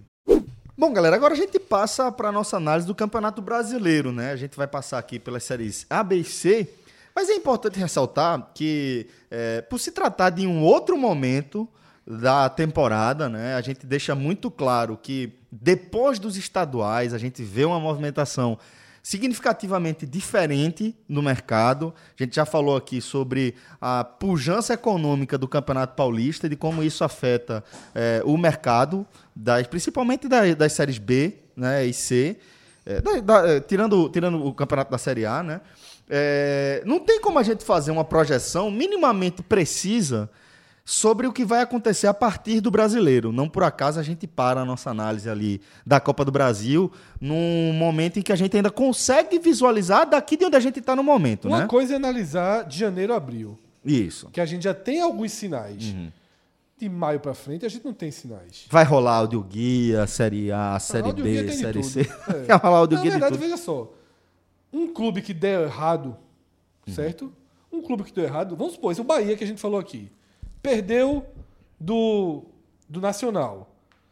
Tá dando errado as coisas. Pode ser já outro treinador. Então, dificilmente a gente vai chegar lá com esses sete Veja, com treinadores. certeza, o- veja, com certeza não, mas eu, 90% de certeza que desse, dos, dos 17 não vão ser os Não, não sete vai. técnicos que vão começar o. Não vai, ia contrariar, começar- ia contrariar muita tese aí, de É, que o muito- estadual derruba muita gente. Não. Se você pegar campanhas vitoriosas recentes de Esporte e Santa, Copa do Nordeste Pernambucano, foi com mudança de treinador Isso, que é. Eduardo Batista e Milton Mendes que assumem durante as competições que tem a, a virada da chave. Então, é, é, assim, de abril para frente, a gente tá fa- falando aqui um cenário hipotético, um cenário distante. A gente não pode aprofundar, falar nada demais. É só realmente pontual o que tem pela. O que, como 2020 começa. Isso. Mas não. E começando pela Série A, Fred, é, trazer uma conclusão que você trouxe aí pra gente, não que seja brilhante, mas que foi a primeira pessoa que trouxe essa conclusão que eu ouvi, que é de que cresce, né? A participação da região cresce é, na Série A em relação a 2020 do que foi em 2019, né? Cresce porque troca o CSA pelo esporte, né? O, o- o- nunca o Nordeste teve mais do que quatro clubes nesse formato. Uma representatividade interessante. E trocando o CSA pelo esporte, você, de fato, deixa uma região mais forte. Tá? Tanto em CEP, porque o CEP de- do Recife É uma história, camisa. é mais tradição. forte, então, veja só, os Consumo. jogos são mais Consumo. você pega um histórico de Palmeiras Esporte, Flamengo Esporte, pô, já Corinthians Esporte, os próprios torcedores desses times encaram o jogo de uma forma diferente. Você tem histórico, você tem memória. É, isso não é demérito nenhum, a CSA, não. Isso é- Exatamente. isso É, só é fato números, é concreto. história. É. É. história do futebol brasileiro. É, E você tem um time, um clube que é mais acostumado. Né? Um clube que joga a competição com mais Frequência, e frequência, competitividade. competitividade. Tanto que, apesar de toda a crise financeira, de estar virando o ano sem contratações que o transforma em time da Série A, ele não levou o selo de João. Não, não. Quando subiu, quando, Não, o Sport, pois é. quando o Sport venceu Le- a ponte, ah, Caiu. cont- ah, continua sendo um leãozinho. Um leão. Pode ser um leão magro, um leão não sei o quê, mas é um leão. O outro era o jabuti, pô. então o João não pegou o computadorzinho quando o Sport venceu a ponte disse assim, ó. Parabéns, Sport, pelo acesso. Caiu. Caiu. Primeiro rebaixado. Caiu. né? Então, é, é, não, não leão, tem. ah, leão É. não tem casca, não. Casco não, porra. Tem casca é jabuti. Então, assim, é, e aí falando sério, talvez o, o debate mais possível e mais vivo que exista hoje sobre como vai ser o Nordeste na Série A é saber se o esporte é uma Minardi ou não. Se saber que o seu esporte é um time que sobe condenado ao rebaixamento ou não. Porque, é, só recapitulando algo que a gente já tratou aqui, até aqui nesse programa, é, uma coisa é o esporte disputando a Série B. Né? Houve, como o Fred já trouxe aqui também, uma suspensão dos credores, batendo na porta da, lá na Ilha do Retiro. A partir do momento que garante o retorno à Série A e que com isso garante também o aporte financeiro que a Série A garante por, por é, direito de transmissão, os credores já passaram a bater na porta do, do esporte de novo e é, surge com mais força, Fred, aquela folha paralela, né? Não, o esporte está montando, inclusive, seu elenco a partir da folha paralela. A gente está no dia 30 de, de dezembro, quando está gravando esse programa, e o planejamento do esporte é, um, definir a folha paralela para poder saber A folha real, né? quando vai ser a folha real. Enquanto isso, o esporte está contratando jogadores de opção de elenco, De momento. de oportunidades Oportunidade, que surgem, perdão. mas a visão é de que os jogadores que estão sendo contratados são para dar opção para Guto em substituição. Ou seja, está contratando reservas. Uhum. Certo? Porque para contratar os titulares precisa saber quanto vai ter de dinheiro. E o esporte nem sabe por causa da folha paralela. Mas nesse, nessa questão que vem se debatendo muito, até porque o esporte está fazendo esse tipo de contratação, eu, eu acho que o, único- o debate mais claro é esse: se o esporte é uma Minardi, é um time que não disputará o campeonato, que está condenado ao rebaixamento ou não. Eu, Fred, eu acho que, sabe, e aí eu vou dar minha, dar minha, minha opinião sobre isso, que é o seguinte, eu acho que nesse momento eu não vejo nenhuma Minardi. Essa é a diferença do brasileiro do, de 2020. O Atlético Goianiense um pouquinho. É, mas como a gente bota Minardi, é aquele time. é, veja, essa é a análise do dia 30 de dezembro de 2019. Quando for bater a porta do brasileiro e a gente gravar o A guia, aí a gente vai ver não, a, é. a, a, a opinião pode mudar ou não. É, mas nesse momento eu não vejo nenhum. O que é Minardi? O que é o Jabuti do, ah, da brincadeira do CSA? É aquele time que você via que era um corpo estranho na Série A. Que é um time que, se ele fizer qualquer. Se ele, é, a manutenção dele ele na- é, vai ser uma surpresa não só para mim, para o Brasil inteiro. Se- se o- CSA, quando começou a disputar o brasileiro, todo o Brasil, todo mundo sabia que João, ali, era, ali era. é, Você cravava. é, essa, a, a casa de aposta pagava um e-mail. João, pro e o. Havaí, que a gente não cravou quando subiu, porque o Havaí já tem mais É. histórico de coisa. Quando chegou o brasileiro, que o time tava Morto. horrível na temporada, No guia a gente cravou. já cravou. Como era duas minadas, a gente botou duas minadas. Do Reminário total. Então, não, nesse momento. Tu chamou de kart. Foi, exatamente, chamou de kart. Cara, chamou de kart. Chamou, chamando de kart. Então, assim, nesse momento eu não vejo nenhum, nenhum time, assim, com selo que você pode cravar como rebaixamento. O Atlético Goiás, pode ser, mas assim, é um time que tem, é- tem uma região que circula muito dinheiro também em Goiás. É um time que já disputou Série A outras vezes, já, teve, já fez campanha de manutenção. Não é um time que bate e cai. É um time que já conseguiu se manter de um ano para o outro, sabe? O próprio esporte, que tá essa pindaíba to- todinha, você, você sabe que o esporte pode... é, o esporte tem uma torcida que abraça o time, que pode em momentos delicados... Nunca caiu, João. Tirando, assim, ele foi muito lanterna no ano que. Ele caiu morto, o último ano que ele foi cair, acho que foi em 2000 e... Que caíram os dois, Náutico Esporte, na verdade, 2009, né? Isso, Caíram os dois, um, campanha, um foi É. lanterna, outro foi vice-lanterna. isso. Então, assim, mas, não cai, mas mesmo assim, não é aquele time. Naquele ano, você, a gente podia, poderia, até se existisse podcast naquele ano, a gente poderia colocar os dois como candidatos ao rebaixamento. Isso. Mas não cravando. Que é o que o esporte é. E aí, Celso, É, é o dessa candidato ao forma. rebaixamento ele é. Veja só, o esporte é um candidato absoluto ao rebaixamento. Isso sim. Nesse momento, Mas sim. eu acho que essa conversa de ah, tá morto, não tem dinheiro, Ceará e Fortaleza estão com mais de 100 milhões de or- orçamento, Sport com 77. Tem, tem muito discurso, tem muito narrativa, tá? Ceará e Fortaleza estão no momento de puxar narrativa de grandeza para cima. Então, assim, é até importante é que fundamental para eles baterem no exatamente. peito e mostrar grandeza. Isso. O esporte, nesse momento, está com outra narrativa. Uhum. O clube, nesse momento, não pode mo- mostrar grandeza. Isso. Primeiro, é um time recém-apunhalado pela arrogância. Certo? Sim, um sim. discurso extremamente arrogante, Não cabe em Pernambuco, aquela coisa. com práticas financeiras para sustentar essa arrogância sem base Irresponsável, né? irresponsável e levar o esporte ao colapso. Então, você não pode, assim que você volta a, a sentir o oxigênio circulando, você não pode dizer, não, eu vou para O Libertadores. esporte, agora, aí eu vou falar aqui, a parte mais. Veja, o esporte, o torcedor rubro-negro tem que ser uma coisa que raramente é: humilde. Não, total, a turma tá fez escolinha. Como assim, João? Não entendi. O torcedor do esporte não é humilde. Escolinha do professor Milton. Torcedor, torcedor, é, veja, Mil- exatamente. Milton tá igual. a- Vai crescer na hora certa, não, É, né? não, Não, aí não, é outro Milton. Milton. Aí é- aí é Zé Mil- Teodoro. né, Milton Bivar, Bivar. nessa escola, chorando as pitangas, que não tem dinheiro, salário ó. Tô falando de professor Raimundo. Torcedor Porque, do esporte assim, tem que aprender a ser ensinando, humilde. velho. Aí, agora, tem também a construção da narrativa por trás disso. Uhum. Certo? E Esporte e Fortaleza vão ter a mesma folha na Série A. Pois é. Hoje, o planejamento dos dois times é ter a mesma folha. A forma é como cada um aborda isso, É, né? claro que o Fortaleza está pronto. Tá Tem menos a- dívidas. Tem menos dívida, tá com jogadores. Se precisar remediar, corrigir, vai ter mais dinheiro que o esporte. Tá um time pronto nesse momento, já equalizado. O time Fortaleza é um time barato. Time que não tem um gasto muito elevado. Mas o que eu quero dizer é que no Bojo, no Bojo, o esporte não vai montar um time de 700 mil para jogar a Série A. O Fortaleza, veja, a- a- na, na prática o que eu vejo, Fred, é que o Fortaleza tem espaço pra errar. O Sport tem menos Perfeito, espaço pra perfeito, errar. Exatamente. né? Se o Fortaleza quiser trazer agora Diego Souza, tá? E Diego Souza for o Diego Souza do Botafogo, Fortaleza, beleza, vai pro banco ali. não tem nada. Se o Sport trouxer Diego Souza, Ele se for do Diego Botafogo. Souza for do Botafogo, Tá, é, meu amigo, aí. Se abraçar com ele, né?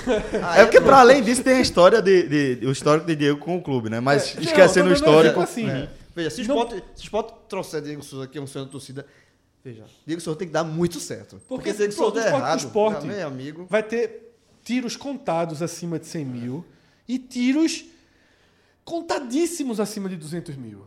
Certo? Então, Talvez um só, né? Não, vai ter mais de um. Mais- Acima de 200, mais de um. Mas. mais de um a dois, né? Três. Se brincar, tá, já tem, não tem não, Fred? Tem, já tem gente acima de 200 mil. Mas assim, é, vai ser contado. Dois, três. Porque assim, talvez seja um agora. Deu errado, traz outro. Tá entendendo? Vai ser o mínimo possível. Vai ser o mínimo possível. Claro que se estiver mal, vai começar a comprometer 2021, se for o caso. Mas ninguém vai, em dezembro, comprometer 2021. O esporte está tentando a sobrevivência pela humildade, né? Pelo um time estilo Fortaleza. E, e assim, e, e a gente falou aqui muito do esporte, que é candidato a rebaixamento nesse momento, é, é, mas Ceará e Fortaleza também são. Veja, não é. Não, vai começar o brasileiro. é, não- os dois times não estão. O primeiro objetivo do Fortaleza e do Ceará é o mesmo objetivo inicial do esporte. Se manter mais um ano na Série A. Os dois começam é, é, tendo como meta isso. E são candidatos ao rebaixamento. Óbvio que o esporte hoje é mais candidato ao rebaixamento. O esporte hoje tem uma luzinha vermelha mais forte. Mas é, você não consegue bater no peito e dizer assim, ó. Não, Fortaleza, porque fez uma, uma excelente campanha, em 2019 fez, cap- terminou entre os 10 primeiros. Mas eu não consigo bater hoje no peito assim. Fortaleza, em 2020, o Fortaleza vai brigar por outra coisa. É, é, a- a- fugir do rebaixamento não faz mais parte da realidade do Fortaleza. Faz sim. Eu acho que faz parte da realidade do Fortaleza. Do Ceará nem se fala. O Ceará disputou dois anos na Série A. Os dois anos se conseguiu se livrar, mérito, mas na luta ali, na última rodada, na penúltima rodada. Então, eu acho que dos clubes, do- dos quatro do Nordeste, que hoje eu consigo enxergar e bater no peito, dizer assim, ó, o Bahia não. Eu acho que o Bahia não, não é candidato a rebaixamento. O Bahia pode, é, dentro de um orçamento que tem, do maior orçamento do Nordeste, do, das, já um- um- um- uma Série A mais consolidada que- que fez, não correu riscos de rebaixamento. O Fortaleza correu. O Fortaleza terminou o- o- a Série A na frente do Bahia. Mas o Fortaleza, durante a maior parte do tempo, esteve a- atrás do Bahia e correndo risco de baixa- rebaixamento. O Bahia não. O Bahia fez uma, uma Série A mais tranquila. Eu acho que o Bahia é, não- eu, não, eu, não, eu não digo assim, seria muita. é, é, muito capricho mesmo dizendo que Bahia luta contra o rebaixamento. Eu acho que o Bahia tá- conseguiu esse patamar acima. Talvez é, a- durante a competição isso mude. Mas eu acho que o esporte, sem dúvida nenhuma, briga contra o rebaixamento. Fortaleza e Ceará também, apesar de estar acima do esporte, mas também brigam contra o rebaixamento inicialmente. E eu acho que só o Bahia está à frente. É isso mesmo. E mesmo assim, todo mundo com cuidado de sempre. Um alerta ligado, né? Pra- O alerta sempre muito sempre ligado. Eu acho que o Bahia vai pro tente outra vez. O Bahia manteve tudo no lugar para de novo tentar Libertadores. Chegou muito perto. Se não tivesse tido oscilação negativa, o Bahia teria não muito perto na o número final do campeonato, mas a curva A do caminhada, Bahia foi né? uma curva de, foi uma caminhada de Libertadores. Mas é sempre bom ter atenção. Mas aí a gente volta em abril, porque é futurologia. A gente não sabe se o Bahia vai dar certo, se o Fortaleza vai. O Ceará. O Ceará é um clube, Celso, do, de um 2020.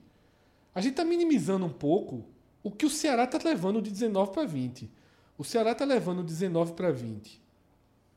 Um elenco inflacionado, pesado e inflacionado. Wesley, Leandro Carvalho, né? Um elenco pesadinho, caro. Pesadinho, Caro. O Ceará está levando a Gel Fux de treinador. Esse se chegar no brasileiro, é, em- ainda no Ceará vai ser. Se chegar no estadual, é surpresa. Então Você veja, chega só, no veja Brasil- que o Ceará, o Ceará tá levando o que há de pior em 2019 Muito para ruim. 2020. Então a Veja, tendência começa pior do que começou muito 2019. pior. A tendência é que a gente tenha o Ceará indo parar nos boxes em algum- rapidamente Uhum. para tentar arrumar a casa. Por isso que é difícil. Futurologia, é. né? E talvez tenha faltado essa observação lá na Copa do Nordeste, de quando a gente situou o Ceará. A gente esquece quem está comandando o Ceará. É. É. um dos piores treinadores Do mercado. sé- Do mercado. Inclusive, do mercado de. Eu nunca gostei, nunca fui muito fã do trabalho de Angel e senti a atitude que ele fez. Não tem trabalho bom para contar. O que ele fez no CSA, porra. E, João, Foi, não foi tem antiético trabalho pra ser bonzinho aqui. E isso não tem trabalho bom pra contar. Não tem história pra contar. O trabalho bom dele é essa semi-recuperação do CSA que, Que depois ele largou. que ele largou, que não ia dar em nada, E é- mas que ele largou. Irmão, foi um absurdo o que ele fez. E ainda se veste mal, né? Que roupa ridícula. Bom, vamos seguir aqui para a Série B, Fred. Segundona de 2020 promete ser animada aqui para a região, porque a região ela retoma um protagonismo É, time na demais, segunda divisão. Voltou a ter. Já, é? já teve oito. Né? Já, teve- já tiveram oito times. A segunda divisão já foi uma segunda divisão, uma Copa do Nordeste. É. Né? Mas em 2020 volta né? um patamar de seis, Seis clubes. times, né?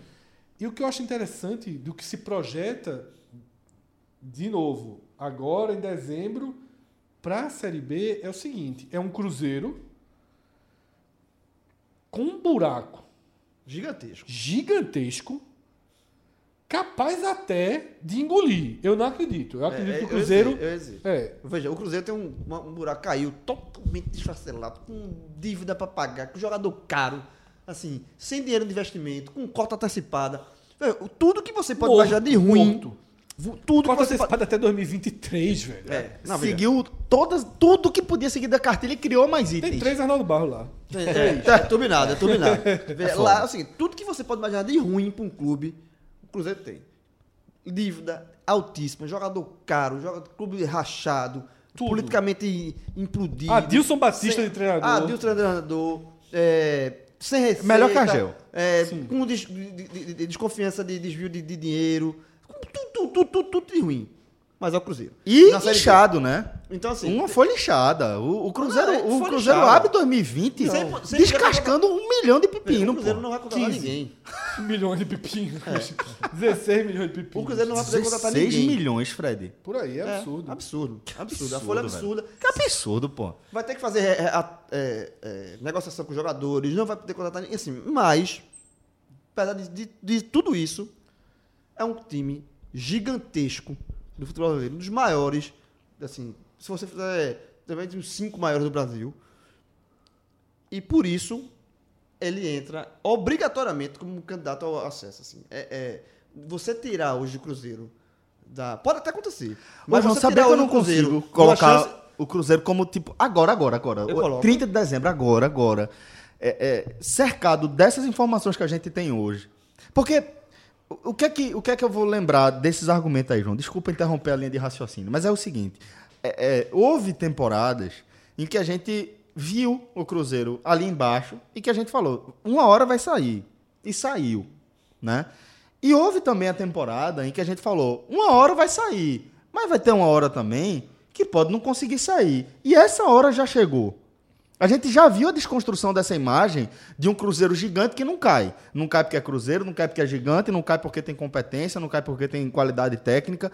E hoje a gente está vendo o oposto disso. Hoje a gente está vendo um, um clube que, de informações, pelo menos de, informações oficiais que a gente tem, é de um clube. É, é o clube que vive o maior caos do futebol brasileiro no momento. E eu não sei se o Cruzeiro sequer vai ter o abraço da torcida para que ele, ele consiga é, é, gerenciar algum engajamento para que tenha aquele abraço necessário para você disputar a Série B. Tá entendendo, Eu João? acho que é, veja, eu acho que é isso que me faz ainda apontar o Cruzeiro como candidato, a- candidato a rebaixamento, porque eu acho que vai ter esse abraço. É, lembrando que o Cruzeiro é o Candidato ao acesso, no caso, né? candidato ao acesso. O Cruzeiro é o primeiro dos grandes do futebol nacional a cair sem o colchão da supercota. Então ele cai com a cota dele, inclusive ele vai deve pegar a cota do pay-per-view, que Só é que ele não tem direito, porque ele antecipou tudo, mas seria, em tese, a Copa É. do PPV. Mas ele, ele cai sem essa cota de, de superprodução, que antigamente você caía e ficava com a cota em, em cheia de Série A, mesmo na Série B. Não vai haver, haver isso. Então, até isso, o Cruzeiro vai ser pioneiro da pior forma possível. Mas, mesmo assim, eu acho que vai haver o abraço da torcida do Cruzeiro numa Série B. Eu acho que o Cruzeiro vai jogar com, com torcida. Eu acho que vai ter essa, essa movimentação. O, tem o Cruzeiro tem uma torcida gigante. E é um, clube- é um clube enorme. Então, tem poder eu de acho que... arrecadação, né? Hã? Eu acho que o Cruzeiro, apesar de todos as, ah, os problemas, ainda assim consegue ter um poder de arrecadação com empresários. O- a diretoria estava falando essa semana de eh, teto salarial de 150 mil. Qual clube da Série B que vai ter isso? É, exatamente. Apesar de pesar, ele ainda vai ter um, um É, e- patamar financeiro é, maior é que uma vitrine gigantesca, assim. É, eu acho o Cruzeiro, para mim, é candidato ob- obrigatório ao, ao acesso, tá? E dos clubes. E aí, tirando o Cruzeiro, que é, é um capítulo à parte, porque o Cruzeiro, além- só para encerrar o assunto do Cruzeiro, assim, o Cruzeiro, além disso, de tudo, ele também vai dar à Série B um holofote diferente. Como acontece, como sempre, como um gigante cai. Como foi contra o Corinthians, como foi contra com o Internacional, é, com- com o Palmeiras. Então, sempre como um gigante cai, é, a Série B é vista diferente. E isso, até os outros clubes da Série B ganham com isso também, porque você, você é uma, é- passa a ser uma conversa mais vista. Isso, João, só para já que você vai mudar o assunto, só para deixar minha, ponto minha opinião sobre o Cruzeiro, eu acho que eu vou resumir da seguinte forma, entre o que o Celso falou e você falou. Esse cenário de dezembro realmente é preocupante. Mas eu acho que quando chegar abril e maio, talvez o Cruzeiro já tenha lambido um pouco as feridas e já esteja em condição de ser o favorito no Não, degrau concordo, concordo. absoluto. Mas eu, se chegar Desse Tá jeito Se que a tá. Série B fosse em janeiro. é, se fosse agora. Pronto, perfeito. pronto, Se fosse perfeito. agora. É, é perfeito, João. É. Se fosse agora. Agora não dá pra colocar dá. o Cruzeiro como É. favorito não, porque você tem a gente tem que entender quanto do Cruzeiro, quanto o Cruzeiro vai ter que caminhar pra chegar minimamente competitivo na Série B. Mas Ele vai até- ter que desconstruir tudo que ele tem É. no momento. Isso, mas até de- abril a gente acredita que quatro é, meses isso, isso. de porrada, né, de vai e vem. Porque continua sendo um gigante Lógico, do futebol lógico. brasileiro. Isso é inquestionável, Isso. né? Mas é, Mas é um favor. A gente ainda, hoje em dezembro, considerando essa melhora, é obrigado a colocar como um. Também tem muito discurso, né, do- da diretoria que chega e diz, ó, tá um caos aqui, não vai dar, pra tentar também pegar esse abraço da Igual o torcida. esporte, a é, narrativa. Pra fazer um negócio desesperador, pra, pra tentar que, o- que o torcedor entenda o momento do time. Mas aí quando chegar, realmente, abril, maio, aí já, o cenário já vai ser outro, já vai ser talvez um pouco mais estável. E, e Cruzeiro à parte, que por bem ou por mal, o Cruzeiro é um capítulo à parte nessa Série B, é difícil, é assim, é, você apontar outros candidatos a, rebaixa, a acesso, desculpa, é, são muitos. Inicialmente são muitos. Não você, Aí vem um pelotão, meu amigo, É, de uns oito É troca de tapa. Sem ter, um, sem ter um segundo destacado. Veja, Aí só- é abri roda punk. pra- porque minha É memória- roda punk, é cotovelada pra todo lado ali. É Pra não muito- não é dá muito- pra prever em dezembro. Não dá, veja. É, de- o que eu abri aqui, sabe? Porque o memória não tomou, eu abri aqui os times da Série B todos. América Mineiro, todo ano disputa para subir Todo e só ano. não subiu esse ano por causa de uma pipocada absurda. Isso. tá? Então, mas em tese é um time que sempre briga para subir. Havaí, cai e sobe. Sempre É time- briga, ele sempre sobe. Sempre sobe. Ele não briga, não, ele Inclusive, sobe. pela primeira vez, Terceiro, Havaí, quarto lugar, mas sobe. É. Havaí e América estão na mesma divisão, porque ou tá na, é, se, se encontraram. Né? Aí você bota Botafogo de São Paulo. Interior de São Paulo você respeita. É um time É, mas Vai- eu não coloco ele nesse, nesse patamar, não. Chapecoense. É incógnito. Incógnita. Incógnita, essa é a palavra. É, mas Vamos saber como ela vem. eu quero, eu quero, eu quero. Hoje, hoje a Chape tá feito o esporte na, na Copa do Nordeste. É. E aí tu sabe se ela vai Não cair sabe. de vez ou Isso, se ela. Não sabe. A gente, a gente já conversou aqui algumas vezes sobre é, como é, é- é completamente. Como requer um, um kit de ferramentas completamente diferentes recolocar um clube, uma instituição nos trilhos, né? Você manter, você começar um trabalho, certo? Do zero. O time está fora dos trilhos, qualquer coisa. Você vai começar um trabalho do zero, começar a construção aqui da ferrovia, da, da máquina, da locomotiva, tudo. É uma coisa. Eu acho que isso a Chapecoense fez de forma impecável. A história da Chapecoense é um fato disso aí. Outra coisa é quando o trem descarrilha. Para você colocar no lugar é outro tipo de Com trabalho. 6 milhões. Com 6 milhões de reais. É, mas Tinha eu acho que a 40. Chape- agora eu- eu- passa a ter 6. É outro tipo de trabalho. Chapecoense passou Não dá para saber como a torcida vai reagir É à como, é, como, queda. é como o Cláudio falou. É igual o esporte na Copa do Nordeste. A gente não sabe se a gente vai ter uma Chapecoense nesse bolo do acesso ou se vai ter uma Chapecoense brigando para não cair. É incógnita total. O que, o que leva, é, o que eu, assim, leva a, a pensar da Chapecoense é que em seis anos na Série A você tem que ter criado uma estrutura mínima para cair Sim. e, e bater. Mas vamos. e bater. é, Mas mas vamos eu, eu mas vai coloco embora. como interrogação. Eu também Até coloco. agora eu tô concordando com a América e Havaí. CSA, a gente já falou aqui. Sim. CSA, Esse, a gente já, já colocou aparentemente. Caiu bem. Caiu, É. Caiu bem, bem. tá montando. Sabe, eu acho que o CSA vai. É, é meio América, né, Fred? Foi. Não é? Surpreendentemente, porque contratou gente demais. Mas Muito aparentemente barato, né? contratou muito jogador barato. É. Então, mas, é, mas a CSA cai é, para ficar no pelotão de cima.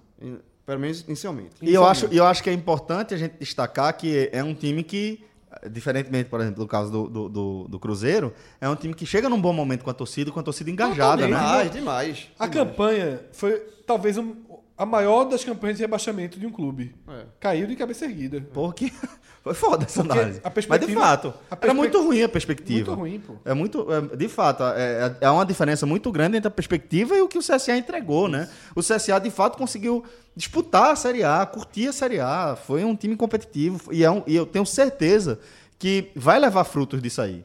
Outro clube que, assim, Figueirense, tá no mesmo estilo do Havaí. É um time que se livrou de uma, uma pendenga lá de um, de um, um- aquele questão de um clube, não um clube empresa, né, mas um grupo estrangeiro de, de gerir, quase que cai, mas teve uma força muito grande para se manter e zera e começa 2020 zerado, então acho que é um, é um candidato natural, tá?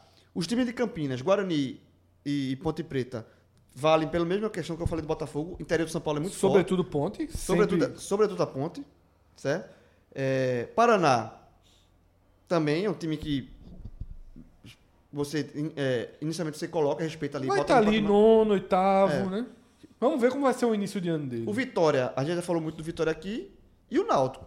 Assim, mas veja quanto e o, o Náutico porque é um clube que já a gente também já falou aqui. Momento, né? Subiu, manteve uma base, a gente tem- essa base tem que ser mais testada, porque foi uma base de Série C, tem que saber se realmente os jogadores que venderam na Série C rendem na Série B, é uma divisão acima, mas tá vendo, fazendo boas contratações, para minha opinião. É, eu gostei da contratação do Ronaldo Alves, gostei da do, do Eric, Chiesa tá, se vier, eu acho que pro Acho que Náutico é muito boa a bem. contratação, pô. Acho Muito que boa. Muito bom. A Eric, pra mim, foi muito boa a contratação. O Náutico vendeu o Thiago por 7 milhões e trouxe o jogador hoje mais pronto do que o Thiago pra ficar na mesma posição. Foi, foi. Então, eu cresceu, cresceu. É, e e o, o Vitória também, a gente já falou aqui, que é um time que está se estruturando, mas eu, pelos erros que o Vitória cometeu em 2019, lutando contra o rebaixamento durante boa parte da competição, eu acredito que, espero, que tenha aprendido com esses erros, então, que é, para se fazer uma, uma Série B melhor. Então, veja quantos times eu, eu listei aqui, isso tirando o Cruzeiro.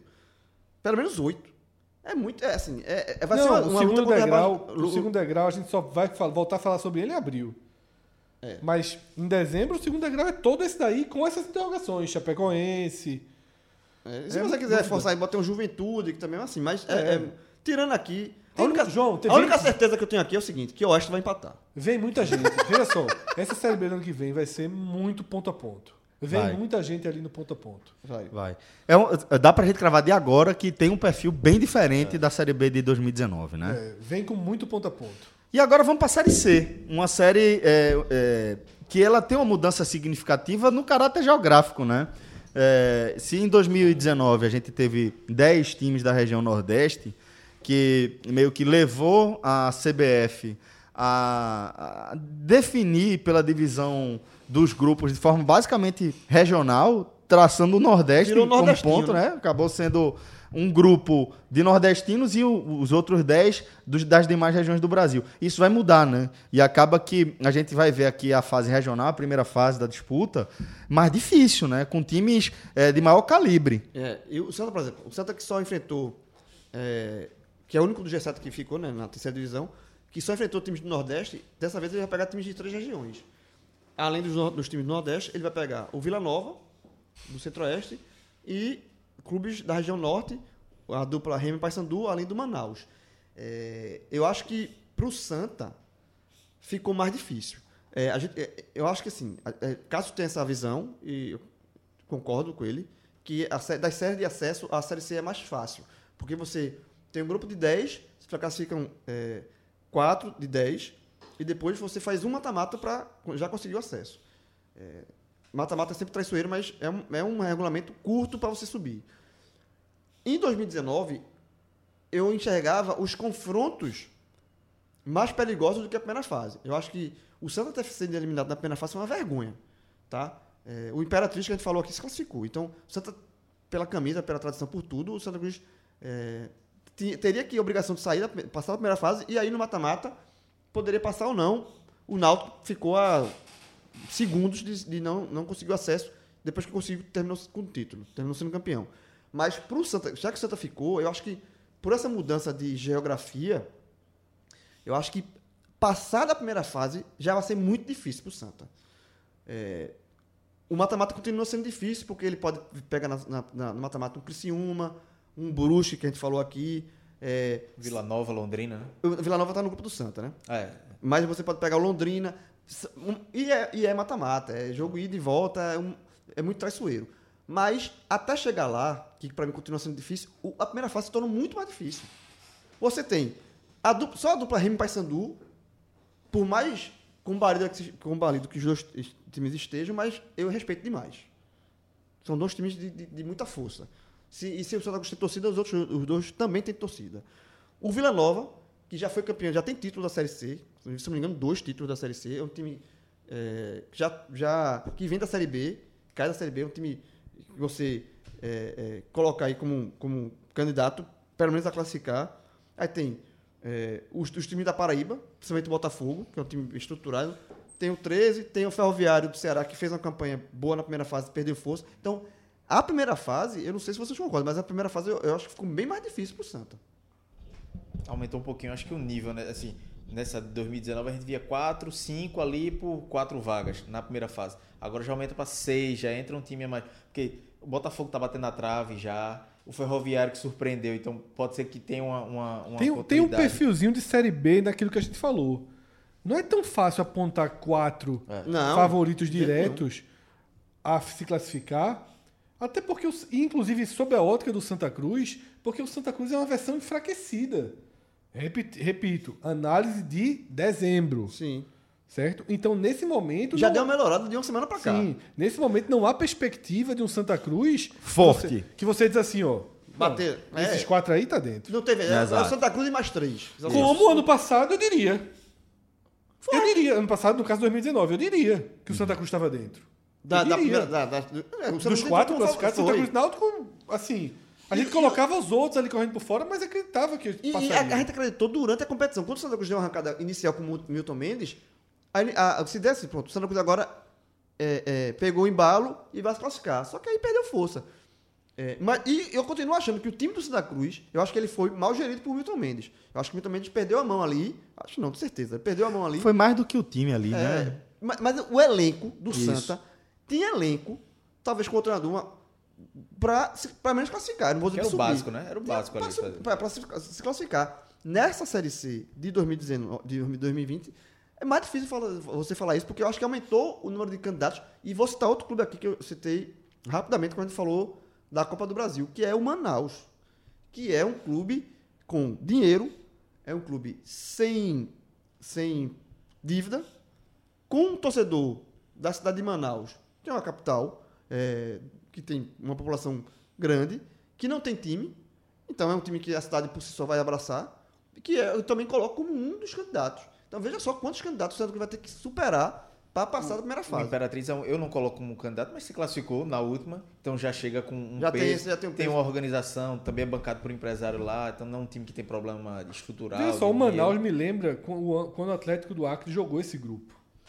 Que a localização dele tornou ele um classificado.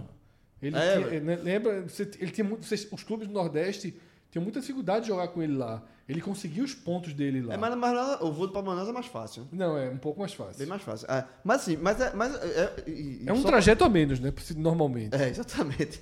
E, e- mas é isso, o se tornou mais difícil. E tem outro porém da Série C, que ficou pior, e aí não só pro Santos, eu acho que para todo mundo, que a, a, a CBF conseguiu. A CBF tem raiva da Série C. Porque ela conseguiu piorar a Série C. Porque ela não mudou, ela mudou o regulamento da Série D, melhorou o regulamento da Série D, deu mais jogos para os times jogarem, tornou a Série D mais longa e com mais jogos, ou seja, mais receitas. No da Série C, ela manteve o formato esticou a competição. Então, a competição, o Santa Cruz, que terminou de jogar em 2019, em agosto, ele pode terminar, se ele for campeão, chegar na final, ele joga até novembro.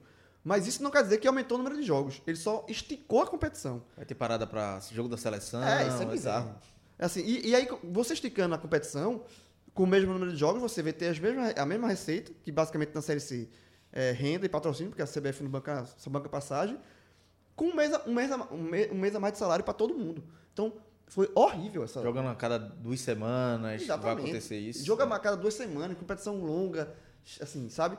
Esfria muito o torcedor, esfria muito o time, é muito ruim, assim, pro Santa foi a pior coisa que aconteceu foi essa mudança da pior coisa que aconteceu, é, e até por isso, é uma, uma renda, uma, um mês a mais de salário, sem a garantia de aumento de receita, né? Então, pro Santa, velho, assim, é, já, já falou aqui, Pernambucano não é obrigação, Copa do Nordeste tente passar de fase para receber receita, Copa do Brasil nem se fala, mas o Santa Cruz tem que sair dessa Série C.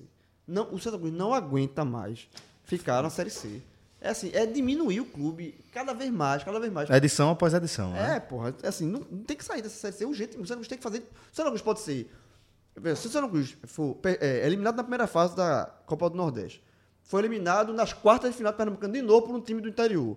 Se cair na primeira fase da Copa do Brasil, eu estou dificultando a situação do Santa. Mas se no final, no- na, na Baceta, no Milagre, jogando mal, no Bambo, como foi o acesso do Santa Cruz em 99, por exemplo, para a Série A, com, com o Nereu Pinheiro, que morreu recentemente. Mas se subir, nessa, conseguir no final do ano, subiu, meu amigo, a temporada Tá tá, ganha. É. Tá ganha. Então é isso, assim, o Santa Cruz tem que mirar isso, mas, lembrando, ficou mais difícil. Então, senhores, dessa forma a gente termina aqui nossa futurospectiva, agradecendo a todos pela caminhada ao longo de 2019. Pois não, Figueiredo. Em dezembro a gente ouve esse programa e vê o que é que acertou, o que é que errou. Vamos começar ouvindo do ano passado? Ele não fez. A gente não fez, não, pô. É ideia É, nova. dá- ideia nova. Toda ideia ruim é nova. Com essa mensagem de ano novo aí, de esperança de Fred, a gente vai fechando 2019, desejando todo mundo um ótimo 2020, de muita luz e de muito amor pra todo mundo. Galera, obrigado pela companhia de coração. Vocês não sabem como a gente fica feliz e lisonjeado de fazer parte, de poder Não ocupar. tenho ideias novas em 2020. É um de poder ocupar de esse Fred. espaço que a gente ocupa na rotina. Mas como o Fred falou, não tenho ideias novas. Brincadeira. Um forte abraço a todos, galera, e até a próxima. Tchau, tchau. Transparentes.